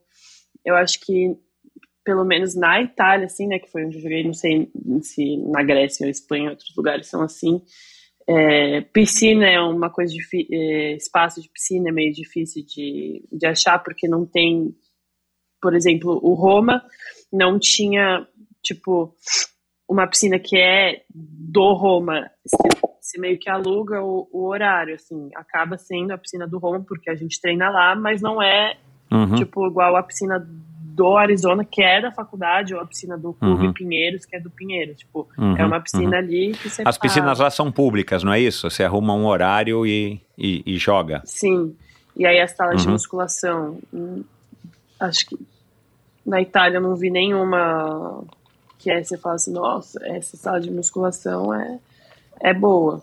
Tipo, Uhum. sempre tem uns poucos aparelhos tal. Eu acho Itália Uhum. um pouco mais antiga, assim, né? um Uhum. pouco. Os Estados Unidos é, não é à toa que é. O primeiro mundo é mais evoluído em, em várias questões, na questão de fisioterapia. Tinha uma, uma sala de fisioterapia gigante, com. Uhum. Tipo, cada esporte tem o seu fisioterapeuta. E, Uhum. e lá na Itália já não era todo time que tinha fisioterapeuta. Mas aí, às vezes, eles arranjavam fisioterapeuta por, por causa do meu ombro, que eu tinha uma lesão séria de ombro, Uhum. mas não tinha, assim, para todo mundo, não é tão, tão fácil acesso à fisioterapia ou sala de musculação como é lá nos Estados Unidos. E, e em termos de jogo, foi desafiador para você ou você também se adaptou fácil e não é à toa que você, é, enfim, teve esse destaque logo no primeiro ano? Ou teve que mudar um pouco o teu jogo, teve que, é, claro, se esforçar sempre, mas assim, você teve que se esforçar bastante para poder Sim. se adaptar ao ritmo lá das, da- É, eu das acho que foi mulheres mais fácil me adaptar na Itália, que me adaptei de primeira, acho que meu jogo é muito parecido com o jogo que a italiana faz, do que Uhum. a americana. Então, por isso que acho que Uhum. foi já do primeiro ano, já consegui me encaixar mais do que lá nos Estados Unidos. E você chegou lá, quer dizer, você já chegou nas Olimpíadas do Rio como sendo a melhor eleita, né, melhor jogadora é, do mundo pela, pela revista lá, Uhum. Waterpolo World, né, isso? Uhum. É Waterpolo World, né, que é, enfim, é o, é, só para esclarecer também para o ouvinte, né, a, a, a FINA não elege melhores jogadores nem melhores jogadoras, então essa revista, de alguma maneira, ela tem aí, ela conquistou essa reputação de ser é, o ranking, vamos dizer, vamos dizer assim, dos melhores jogadores. E você foi eleita a melhor jogadora é, e já chegou no- no- na, na Olimpíada do Rio como sendo a segunda melhor jogadora. É, dizer, você foi eleita a segunda melhor jogadora. Melhor jogadora, você lembra quem foi quando você foi eleita a, A segunda melhor americana? Quem foi? a Ah. Ashley Jones. Tá. Ah, legal.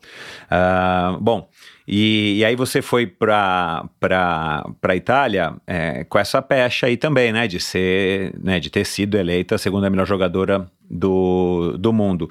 Isso criou algum, algum atrito? Você sentiu que tinha alguma resistência ou as meninas também é, é, te abraçaram como uma, uma, uma nova jogadora? Ela tinha tantas estrangeiras como tinha na universidade? Hum, Então, como foi o primeiro ano, foi mais clube, tinha, tem bastante estrangeira, então todos os clubes, é, então Uhum. elas já são acostumadas a, a jogar com estrangeiro e tal. Então, mas acho que esse negócio de melhor jogadora, primeiro que eu nunca coloquei na minha cabeça, tipo, que eu fui realmente, porque eu falo assim, não, eu não, não, não me acho, não acho que eu fui.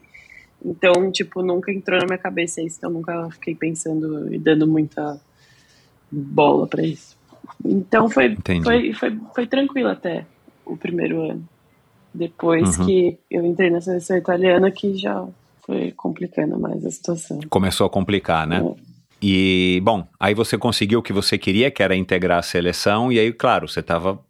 Eu imagino que você devia estar sonhando alto, né? Você falou, bom, agora eu já, já, já tive uma estreia tão boa aqui no, no, na Itália, no primeiro ano. E agora que eu consegui a seleção, eu quero disputar a Olimpíada, eu quero disputar Mundial, eu quero tentar ganhar títulos.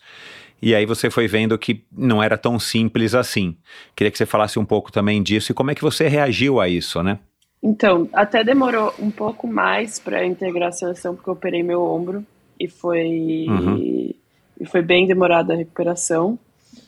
É, eu podia até ter integrado antes a seleção, que teve um europeu, mas eu ainda não estava conseguindo jogar por, por conta do ombro.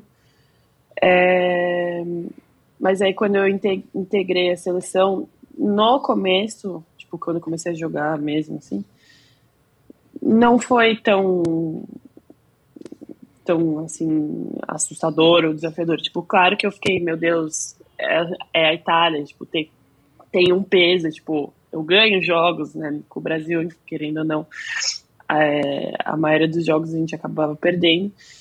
Então, é, mas foi, foi tranquilo o começo. O, o meio e o fim que foi mais complicado, até por questão de eu ser brasileira, né? Que eu acabei tirando a vaga de, de uma italiana. Uhum. É, E aí, Apesar de você ter nacionalidade, nacionalidade esportiva italiana, não é muito bem assim dentro da piscina, né? sim. E aí. As suas amigas, as suas companheiras te viam como uma gringa, uma estrangeira, né? Sim, algumas sim. Não vou falar que, que eram todas, mas principalmente as mais velhas, que já tinham sido medalhista olímpica, é, tinha, não tinha. Era um pouco. Não tinha tanta relação, assim. Tipo, eu sentia um, um atrito. Uhum. E principalmente que quando eu comecei a, a entrar de vez na seleção e eu era titular, então eu tirava a vaga, além de tirar uma vaga de italiano no time, eu estava tirando a vaga de titular de alguém. Exato. é. Então causava um pouco de. deixava as meninas um pouco bravas.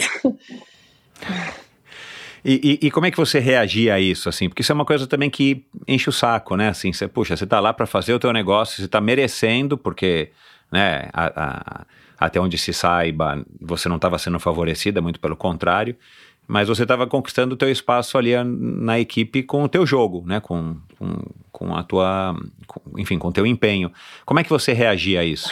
foi, foi bem difícil. É, quanto, quanto mais passava o tempo, eu sentia que piorava assim a, a situação em relação a elas e eu e aí eu sofria mais, tanto que começou a virar uma coisa que eu não que eu não queria mais, tipo voltar para quando eu vinha para o Brasil, voltar para Itália virava uma coisa tipo, ai, não quero voltar para Itália, tipo, não quero voltar para a seleção, porque tinha treino, eu lembro que tinha treinos que tinha eu e mais uma menina mais nova que a gente era que mais nadava no time. Uhum. E tinha vezes que a gente estava se sentindo bem, aí a gente nadava e treinava mais forte e chegava na frente. E aí era motivo para elas reclamarem. Ah, porque não é para treinar forte, porque vocês estão nadando muito forte. Ah, se tinha dia que, tava, que, que eu tava me sentindo muito mal. Ah, porque você tá nadando mal, tá nadando fraco. Tipo, sempre tinha algum motivo para implicar comigo.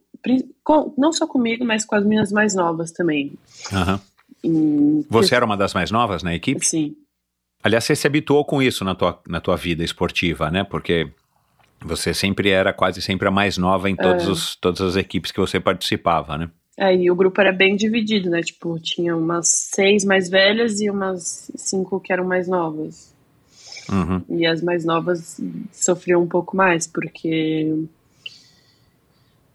se elas erravam, nunca era culpa delas, tipo, era sempre a gente. Até questão de, de ah, ela errou um chute. Não, mas é porque você fez um passe errado. Tipo, nunca. Então acabei sofrendo. Nunca assumiu um, um erro, É. né? Então, e o técnico acabava dando, num, num- num- ele dava espaço para isso, sabe? Tipo, eu não estava acostumada com com essa liberdade de poder falar, de poder reclamar, que é o, o que o meu pai fazia, né? Ele falava que só ele Uhum. falava e pronto.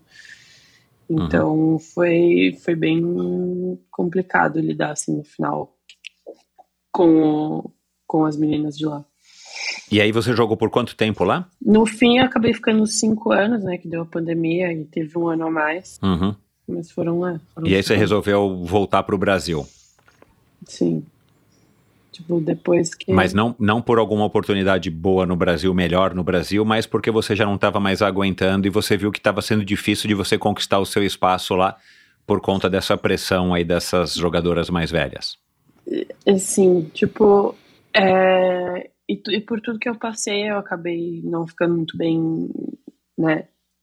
Mentalmente. Foi difícil até jogar o pré-olímpico, que era uma coisa que eu quase desisti.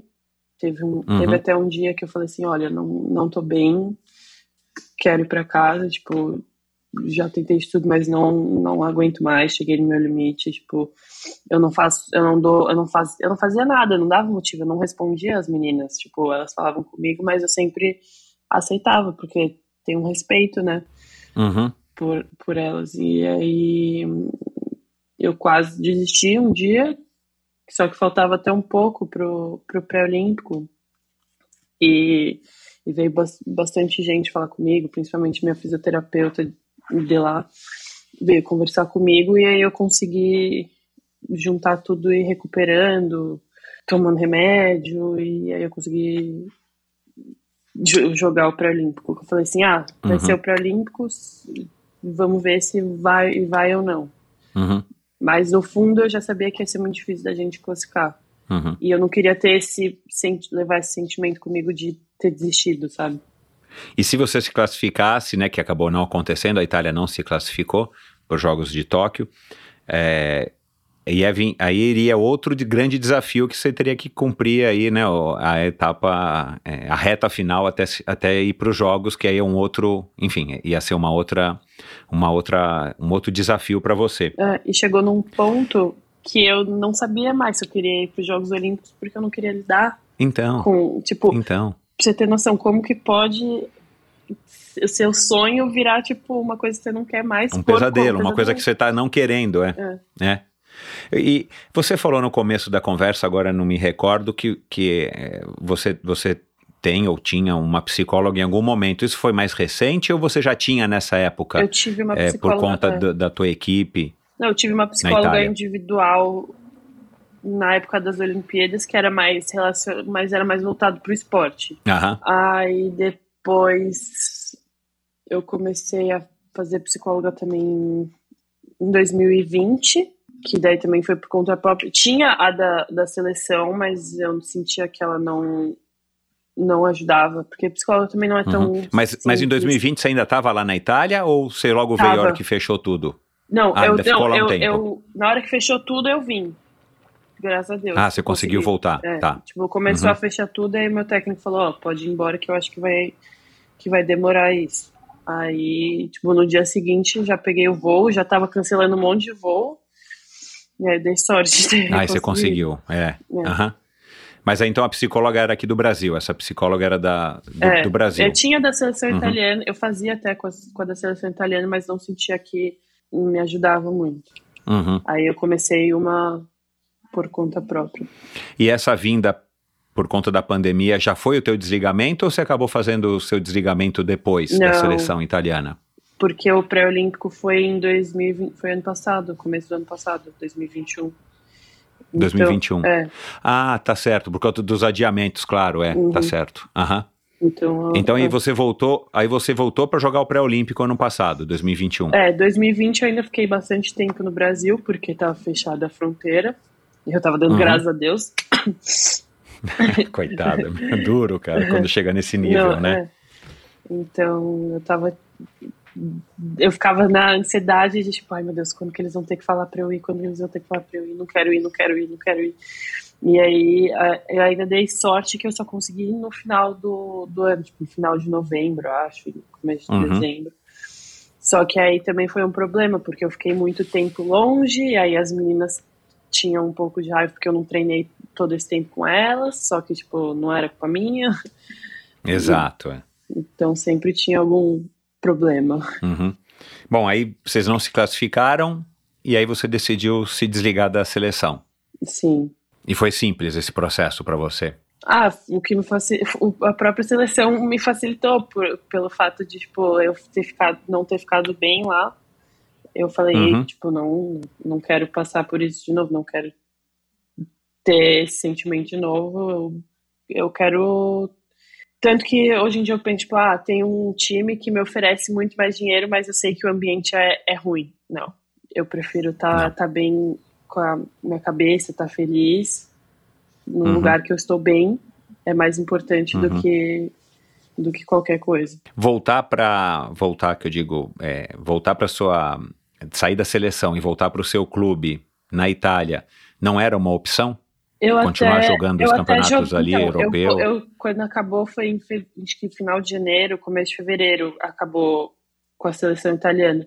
E aí eu tava, não tava bem mentalmente, aí eu conversei com o meu técnico, porque na teoria era para eu continuar jogando pelo clube. Só que eu falei, eu preciso, de um- Uhum. eu preciso de um tempo no Brasil, preciso voltar para casa, não tô bem. Uhum, Preciso- uhum. Se recompor, né? É. Eu ainda cheguei a jogar. Depois que a gente não se classificou, cheguei a jogar um, um- três jogos com o clube que foram tipo. Um eu, eu- é, um eu acabei brigando com, com uma menina do outro time. Ei, cara. Aí o segundo tive uma crise de ansiedade no meio do jogo. O terceiro eu fui expulsa. Tipo, não dava pra ver que eu não tava bem. Não estava É. bem. Aí ele falou, não, vai, tranquila. Aí eu fui, fiquei um tempo no Brasil e voltei para as finais só. Uhum. E aí foi completamente outra coisa. Tipo, estava muito bem com o time. Porque o, o clube lá, o Roma, eu sempre me dei muito bem com o técnico. O técnico é tipo, tenho contato com ele, a gente fala até, até hoje. Ele é, foi Uhum. meio que um pai, um irmão, um amigo. Ele é- era incrível. E o time era incrível. As meninas, a, é, a gente se dava muito bem. Tipo, acho que era um, um dos times mais, assim, amigáveis que eu, que eu já joguei. Que legal. Então, era o que me salvava no meio do caos, era, eram essas meninas. Tipo, Uhum. estar com elas era o que me fazia bem. Então foi Uhum. não ter a seleção, foi tipo, parece que tava 100, 500 quilos, tirei 500 quilos das É, tirou um peso enorme das suas É. costas, claro. E aí você decidiu então aí depois desses três jogos voltar para cá. Uhum. E agora você vai tentar representar a seleção brasileira, né? Eu, eu imagino que você consiga. Como é que fica agora? Você tem que ficar um ano sem, sem jogar É, pela seleção um para você voltar? Já deu um ano. Ah, já deu por causa da pandemia, É, claro, é, aí tá certo. tem que Aham, fazer a documentação, tudo. uhum. para poder voltar. Só que eu sei que não vai ser, não vai ser tipo, vai ser porque eu gosto do esporte, porque Uhum. a competitividade, a gente sabe que na Itália e no Brasil é diferente, né? Tipo, o Brasil. Claro. Então, de alguma maneira, você está colocando então um ponto final nessa tua é, carreira internacional, a hora que você opta em voltar a jogar pelo Brasil. É, foi também conflitante para você pensar em, em abdicar dessa cidadania é, esportiva italiana? Ah, um, um pouco, um pouco foi, mas tipo, quando eu lembrava tudo que eu passei, tudo que aconteceu, Já te dava ansiedade, né? já me dava ansiedade, assim, tipo... É, vezes- então não tava teve legal. Época, vixe, teve época que eu sonhava até que eu tava brigando com, a- com as meninas. E, Nossa senhora, cara, que ruim, né? E aí, até falei, nossa, será que eu tenta, aguentaria pra jogar outra Olimpíada? Aí eu começava a pensar, falava, não, não, pelo amor de Deus, tipo, além de tudo, tem ah, os treinamentos que eram tipo de segunda a segunda, e, Uhum. eu me lesionava bastante, então eu falei, tipo, Uhum. além do, do mental, tem o, tem o físico também, tipo, não, não sei se, se eu não tô tão bem também mentalmente para ter esse tipo de cobrança, esse tipo de pressão. É, porque além de tudo ainda tem, claro, né? Sempre tem a parte da preparação física que é exigente por si só, né? Muito. Se você tá com outras questões, outros problemas para ter que lidar, é claro que fica muito mais complicado, né? Uhum. E aí agora você tá nesse período, tipo, saindo da transição, vai se naturalizar brasileira novamente para continuar aqui com uma carreira que, que talvez você já tenha batido no teto, é mais ou menos isso? É, então, é, eu voltaria para a seleção para jogar, porque é uma coisa que eu gosto do- de ir nos campeonatos e tudo mais, e ajudar no, no time no que eu posso, não que eu tenha, tipo, é, ambição de ser a melhor jogadora ou jogar. Uhum. Acho que, pelo menos nesse momento, não é o que eu tô pensando. E você está trabalhando isso com a sua psicóloga, com o seu psicólogo, você está trabalhando isso também para se fortalecer e, e encarar a, a- en- enfim, voltar a ter uma motivação no polo aquático, pelo que o polo aquático sempre representou para você, É, é, e não necessariamente para ser a melhor jogadora do mundo ou para ser campeã olímpica e tudo mais. É, que é, que é difícil ter uma motivação ainda, principalmente como a gente joga muito pouco. É difícil Então. manter essa uma motivação. Eu, eu te mandei, eu te mandei o texto, eu acabei nem falando com você, acabei acho que esquecendo que um amigo meu me mandou, que inclusive é o, o Paulo César Rotella, que já gravei com ele, é um corredor e, e ele é diplomata. Você leu aquela, aquela matéria da, da, da Eu Paige dei, é, eu dei, uma, eu dei uma, uma lida assim por cima. É, mas lê, lê depois direitinho, porque é legal a reflexão dela, né? Ela ganhou ouro esse ano, ano passado, né? Uhum. 2021 em Tóquio. É, da seleção americana e ela chegou de volta, a, a, acho que à universidade dela e tal, e vida que segue, ela coloca em. em, em é, é, é, ela, ela se questiona, mas ao mesmo tempo ela dá algumas soluções, tipo que o ouro é legal, mas na verdade não muda nada na sua vida e, e ainda mais no polo aquático, né? Porque se ela tivesse sido ouro em alguma outra modalidade, talvez ela tivesse mais mas, reconhecimento, principalmente sim. financeiro, né? É, é esporte discuti... coletivo, principalmente, é difícil, tipo, você ter Então, então, eu não sei como é que ficou com aquela seleção americana, né, que ganhou, que ganhou a Copa do Mundo, né, que teve aqueles protestos daquela, daquela jogadora que me fugiu agora o nome, que tem um cabelo colorido, curtinho uhum. e tal. É, é, porque também não ganham o reconhecimento que, que gostariam de ter ou que que os homens têm e tudo mais. É, e aí não é nem só por conta do esporte coletivo, ainda no futebol é mais é, complicado é, ainda porque o, o, o, dos homens é N vezes maior em termos de reconhecimento do que o, feminino. O único esporte coletivo assim, que tem mais reconhecimento é o futebol, reconhecimento individual, Exato. principalmente. Assim. Individual, é. é. Bom, nos Estados Unidos tem basquete, né? Tem outras é. modalidades que a gente sabe Mas é sempre de, masculino. do Brasil que tem. É, é, infelizmente. Mas, é, enfim, é, e eu conversei isso aqui com uma psicóloga do esporte, a, a Cara de Pierro, que já teve aqui duas vezes no último episódio do ano de 2021, e eu perguntei para ela dessa questão, né, do pós-olímpico, é, né, é, que você você não teve essa ressaca pós-olímpica porque justamente foi a hora que você foi para para foi para Itália depois do, da Olimpíada, é, é já foi não... direto para Itália, né? É. Depois da Olimpíada, é. Então você estava ainda numa ascendente, mas muitos atletas têm isso, né? Tipo, acaba os Jogos Olímpicos e é isso que a Paige escreveu nessa, nessa matéria que eu também vou compartilhar aqui com o ouvinte no post do episódio de hoje. É tipo, e aí, você ganhou ouro, e aí, né? Quanto é que vale esse ouro, né? É, quando e aí eu conversei isso com a Carla, depois até te convido a ouvir esse episódio que é bem legal, ela que é, é atende a, a, Ana Marcela, atende o Bruno uhum. Fratos e tudo mais, uhum. que são medalhistas.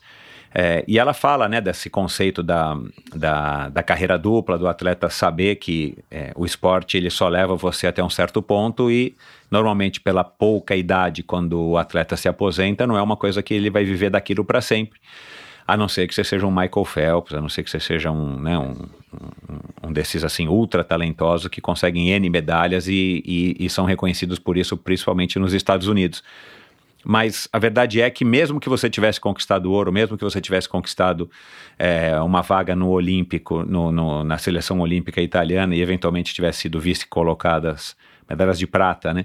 Para a seleção americana que eventualmente acabou ganhando, isso também é uma, muito mais uma satisfação pessoal do que alguma coisa que vai te realizar para a vida no sentido de você poder usufruir daquele momento para o resto da vida em termos financeiros, né? Uhum. E eu queria saber então aqui para a gente já caminhar para o finalzinho da nossa conversa, assim como é que como é que você é, enxerga isso, né? Como é que você já acessou isso, seja com os teus pais ou com o seu psicólogo ou psicóloga, é, sabendo que mesmo que você tenha tivesse conseguido o, uma medalha olímpica ou uma classificação olímpica é, que isso ele tem um alcance limitado em termos da vida real, né? Para você pode ser a maior satisfação da vida e, vai, e você vai levar isso para o resto da vida, que eu acredito muito nisso, né? Mas a verdade é que quando você volta para o Brasil ou quando você volta, você sai da, da piscina, no teu caso, a vida que segue, você vai ter que arrumar um jeito de ganhar a vida, porque isso não vai te dar o sustento que você poderia Sim. ter se você fosse uma campeã, sei lá, né, de, de uma outra modalidade mais conhecida. Enfim, é, como é que você, enfim, reage a isso? Como é que, o que, que você pensa a respeito disso? Como é que fica na cabeça de alguém como você, que se entregou ao esporte desde quando era muito novinha, até hoje, passou por altos e por baixos, e, e agora você está com 26, né, para 27 anos, você está nesse momento que eu acredito que seja um momento de transição. Então, eu acho que sempre foi, o objetivo da medalha foi sempre uma conquista pessoal. Principalmente, né, porque eu jogo polo aquático, eu já, se eu, se eu fosse pensar em né, dinheiro relacionado ao esporte, não, não já é, tinha já saído tinha, logo no primeiro é, ano. começou, já, já ia ver, hum, não vai rolar. E, e eu senti muito isso, não, mesmo não classificando, né? Tipo, é, essa sensação, tá, não classifiquei. E agora, tipo, eu tinha planejado a, a minha vida baseado, tipo, tá, vou classificar para as Olimpíadas, vou voltar para o Brasil, vou dar um, um descanso para mim e vou começar a estudar. Só que isso não aconteceu, então, tipo, mudou completamente o, o rumo da minha vida. Não consegui, tipo, o que eu queria, mesmo depois, tipo, abdicando tanta coisa na minha vida, não consegui classificar para as Olimpíadas que era o que eu queria. É, tá, e agora o que eu faço? Onde eu me, me encaixo? E, e, tipo, eu fiquei bem perdida quando eu voltei. Uhum. Tipo, eu acho que mais perdida do que se eu tivesse conseguido uma medalha. Pelo menos eu ia falar, tá, É, é, porque você ia se justificar, eu não sei Tipo- se ma- menos perdida, mas você ia ter a justificativa, bom, tipo, eu tô meio perdida, aqui, mas tá aqui. Eu É. tenho um, um peso aqui em ouro que pra mim significa muito, É, né? tipo, ia ter essa satisfação pessoal, né? Tipo, aí fica Uhum. uma insatisfação, porque eu não consegui o que eu queria. E que lição que você tira? Tudo bem que você ainda está no meio disso tudo, né? Tudo muito recente para você. Mas assim, o que, que você acha que você já está processando e aprendendo com, enfim, com essa trajetória até agora é, é, na tua vida esportiva? Ah, o que eu aprendi é que a saúde mental é muito importante no esporte, principalmente. Na, na vida, mas pro esporte principalmente. Porque senão chega um ponto que. que foi o, o ponto que eu praticamente cheguei, né? De não. quase não querer ir pra Olimpíada por não estar bem mentalmente, não estar bem com, com o grupo. É, E, tipo, a- às vezes eu penso, nossa, se eu tivesse continuado na faculdade, tipo, eu abdiquei a faculdade e não classifiquei. Mas eu acho que não tem como saber, naquele momento era, aquele, era, era aquilo que eu queria fazer, tipo, é um- são riscos. Pois é. A, a nossa Exato. vida é assim, a gente tem que arriscar pra ir atrás do que a gente quer, né? Uhum. É, se a gente se a gente conseguisse enxergar as coisas sempre de uma maneira fora delas, né? Tipo, você tá fora daquela situação, deixa eu, deixa eu avaliar. É, talvez fosse mais fácil para a gente tomar algumas decisões, né? O duro é quando você tá ali no calor do momento, com aquela cabeça que você tem e ter que tomar as decisões corretas. E a gente sabe que a gente nunca vai tomar sempre as decisões corretas. A gente vai errar É, muito. É uma coisa. é. Vai errar muito e vai continuar errando, né? Isso é inerente né, ao ser humano. Agora, é, que conselho que você daria para uma menina que está querendo começar a, a jogar polo aquático hoje, uma, uma jovenzinha como era você quando você começou com 12, 13, 14 anos? Não comece. Brincadeira. Não, cara, eu, falei, nossa senhora, que, que, que recado ruim. Mas tudo bem, você pode dar, claro, né? Não. É... Não, eu acho que o polo é um, como não é um esporte tão conhecido, tão grande, é muito mais fácil de abrir portas, tipo, de você conseguir ser uma boa jogadora por não ter tanta competitividade e vai abrir muitas portas para tudo.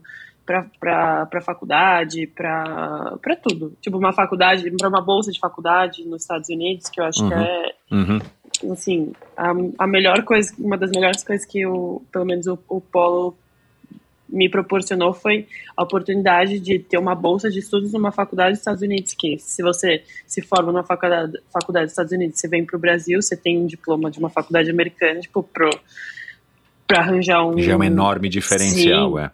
Acho que é, que é isso. isso é- e e tam- além de, tipo, viagens, experiências que, que eu tive, pessoas que eu conheci, eu tenho amigos no mundo inteiro. Tipo, se eu quiser ir pra Austrália, pra China, eu vou ter, eu vou conhecer alguém que vai, que vai, Uhum. que vai ser meu amigo, que vai estar lá pra me ajudar, pra para me fazer eu turistar pela cidade.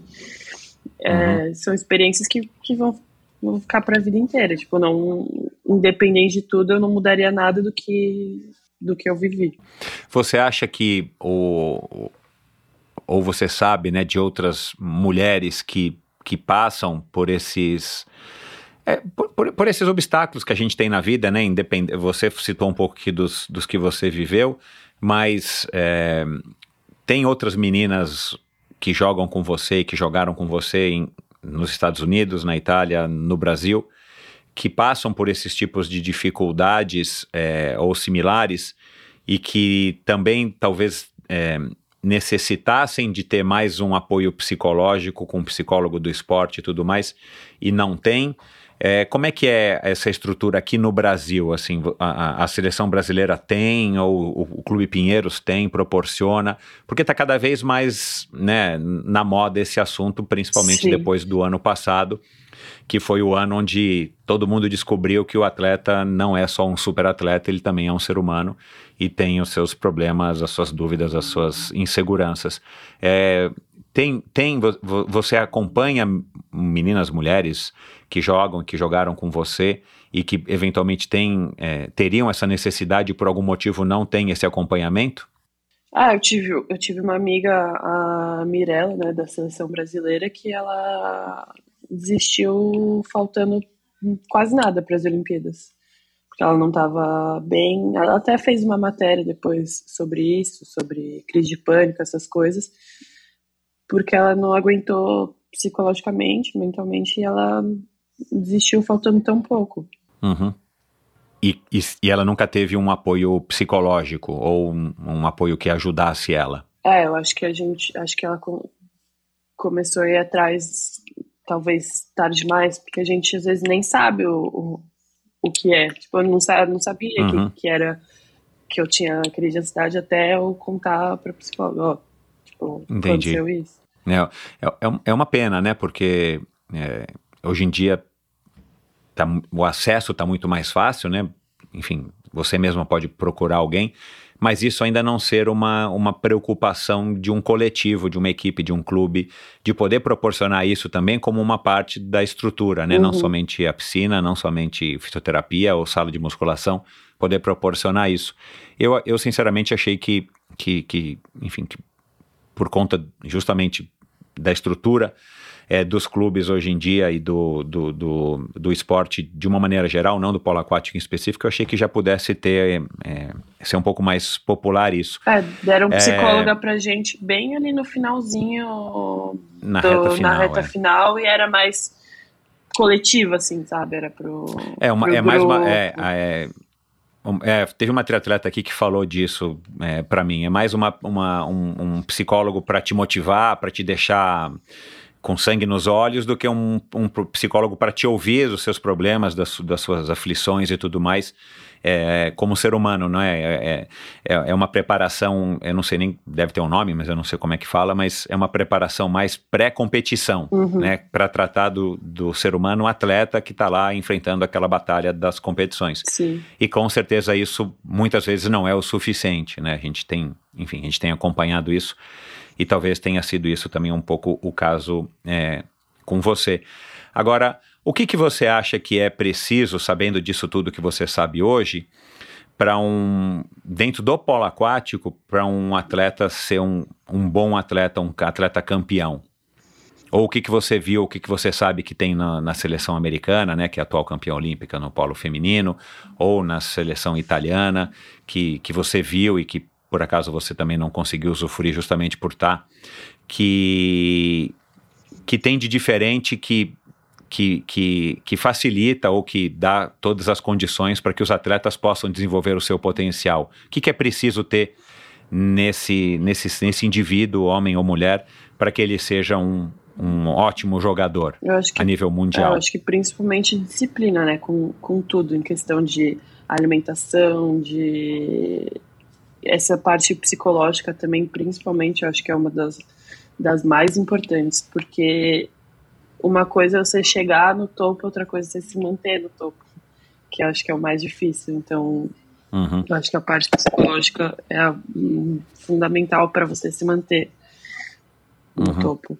Eu acho que disciplina é o mais importante de tudo. Legal.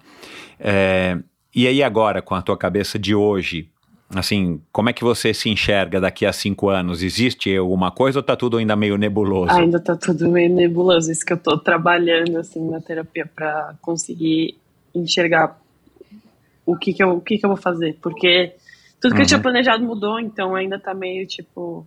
Hum, uhum. E agora? E você também conversa disso com os teus pais ou já chegou nessa fase que agora é, é mais uma relação tua com o psicólogo e... Ah, eu, eu até converso, mas é, é uma coisa mais difícil de, de. Não é fácil nem de conversar com, com com psicólogo, assim. Então, com meus pais é um mais, Mais difícil. difícil. é. Uhum. Tem a pressão o de Bruno, fazer você- a faculdade, não sei o quê. E Continua, a pressão dos meus É, pais cara, não vai- é fácil, né, Isa? Não Não. é fácil, é. É.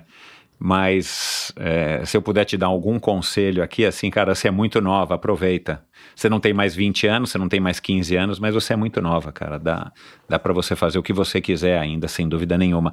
É, e, e- e- e com o Bruno, como é que é isso? Porque agora você também, como irmã mais velha, você pode passar muito pro Bruno para tentar é, abrir os olhos dele ou dar sua perspectiva sobre as coisas, porque o teu irmão ainda tá na, na fase ascendente, né? Uhum. Ah, meu irmão é um mais, mais cabeça dura, mas, mas eu tento ajudar. Assim. Ele é tipo o filho do teu pai. É, então. Mas eu acho que, assim, de casa, quem ele talvez escute um pouco mais sou eu. Entendi. Aí eu tento sempre dar uns puxão de orelha nele. Tipo, Bruno, Aham. vai fazer isso, faz aquilo. Ou pelo menos queria muito que ele estudasse nos Estados Unidos, até porque eu tive essa oportunidade, eu sei quanto é bom. E o quanto seria bom ele terminar, né? Ter o, o, o estudo Então. completo. Só que teve essa, ele estava lá nos Estados Unidos, aí teve a pandemia também. Então, aí ele teve que voltar. Aí tá tentando alguma bolsa, só que no masculino é difícil, mais difícil bolsa, porque uma faculdade lá é um pouco bem cara, né? Bem E- caro, meu Deus do céu, e com é- o câmbio de hoje em o dia. Já é caro então, normalmente, é, com então, o câmbio. hoje em dia não é. tem a menor condição. É, então ele está tentando ir atrás dessa, dessa bolsa para poder para poder voltar para lá. E ele também tem a oportunidade de ir para Itália, se ele quiser, que ele tem passaporte Uhum. italiano também. Então, só acho que ele tem que decidir se ele, e ele tem e ele é super inteligente. Se ele quiser passar na USP, ele passa. Entendi. Tipo, ele tem várias oportunidades, assim, de, tipo, ah, ir para os Estados Unidos, mas se ele quiser ficar aqui, ele também vai poder estudar numa faculdade muito boa. Não sei de onde surgiu Ele tá essa com quantos? inteligência. Que não sei. É, e, e- e ele tá com quanto? 24, não, 23? ele tá com quanto? 21. Nossa senhora, é novíssimo. é. Ou ele vai fazer 21. Acho que ele vai fazer. Ele vai fazer 21. Tá com 20. Uau, que legal. Bom, é, que você consiga aí dar os seus conselhos como irmã mais velha, porque você já é bem mais velha do que ele, né? E Uhum. você tem uma, uma- um, né? Nessa idade então tua, você ter cinco anos a mais de experiência na vida de jogadora, é, com certeza pesa bastante. Tomara que ele consiga aí te ouvir. Isa, muito obrigado, adorei bater esse papo. Parabéns aí por todas as suas conquistas, por todas as suas é, os seus méritos e boa sorte aí agora nessa, nessa fase da tua vida já como uma jogadora de polo aquático é, é, ativa, talvez até seleção brasileira, mas não é, dedicada somente Uhum. a isso. Quem quiser te acompanhar, quem quiser saber o que, que você tem feito da tua vida e tal, é, qual que é a, a, a rede social que, que você está ativa ou quais são as Instagram. redes sociais? Passa teus contatos. Instagram? É. Arroba Isa. Qual que é o teu Insta mesmo? Isa Chapini? É. Legal, Isa com Z, né? E Chapini Isso, com despesa. Eu vou colocar um link no post do episódio de hoje. Obrigado, adorei bater Obrigada esse papo com você, convite. mandar lembranças para os teus Pode pais. deixar. Obrigada pelo convite. Também adorei. Legal, obrigado, Isa. Um bom dia para Obrigada você. pra você também.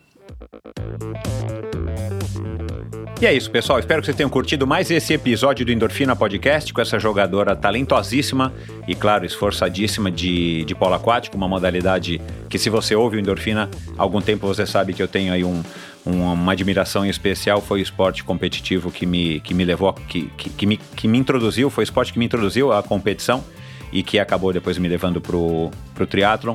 É um esporte que eu adoro, um esporte que eu tenho aí um carinho muito especial. E a Isa, filha do filha da Raquel e filha do do, do Chiappini, né, que a gente chama o, o pai dela, o, o Roberto Chiappini, é uma menina aí muito querida, muito bacana. E dê um alô pra ela, dê um alô pra ela nas, no, no Instagram dela, vou colocar no post do episódio de hoje. É, o, o Instagram dela é Isa, com Z, Chiappini, com dois P's, mas eu vou colocar, não precisa anotar, vou colocar no post do episódio de hoje. Dê um alô pra ela.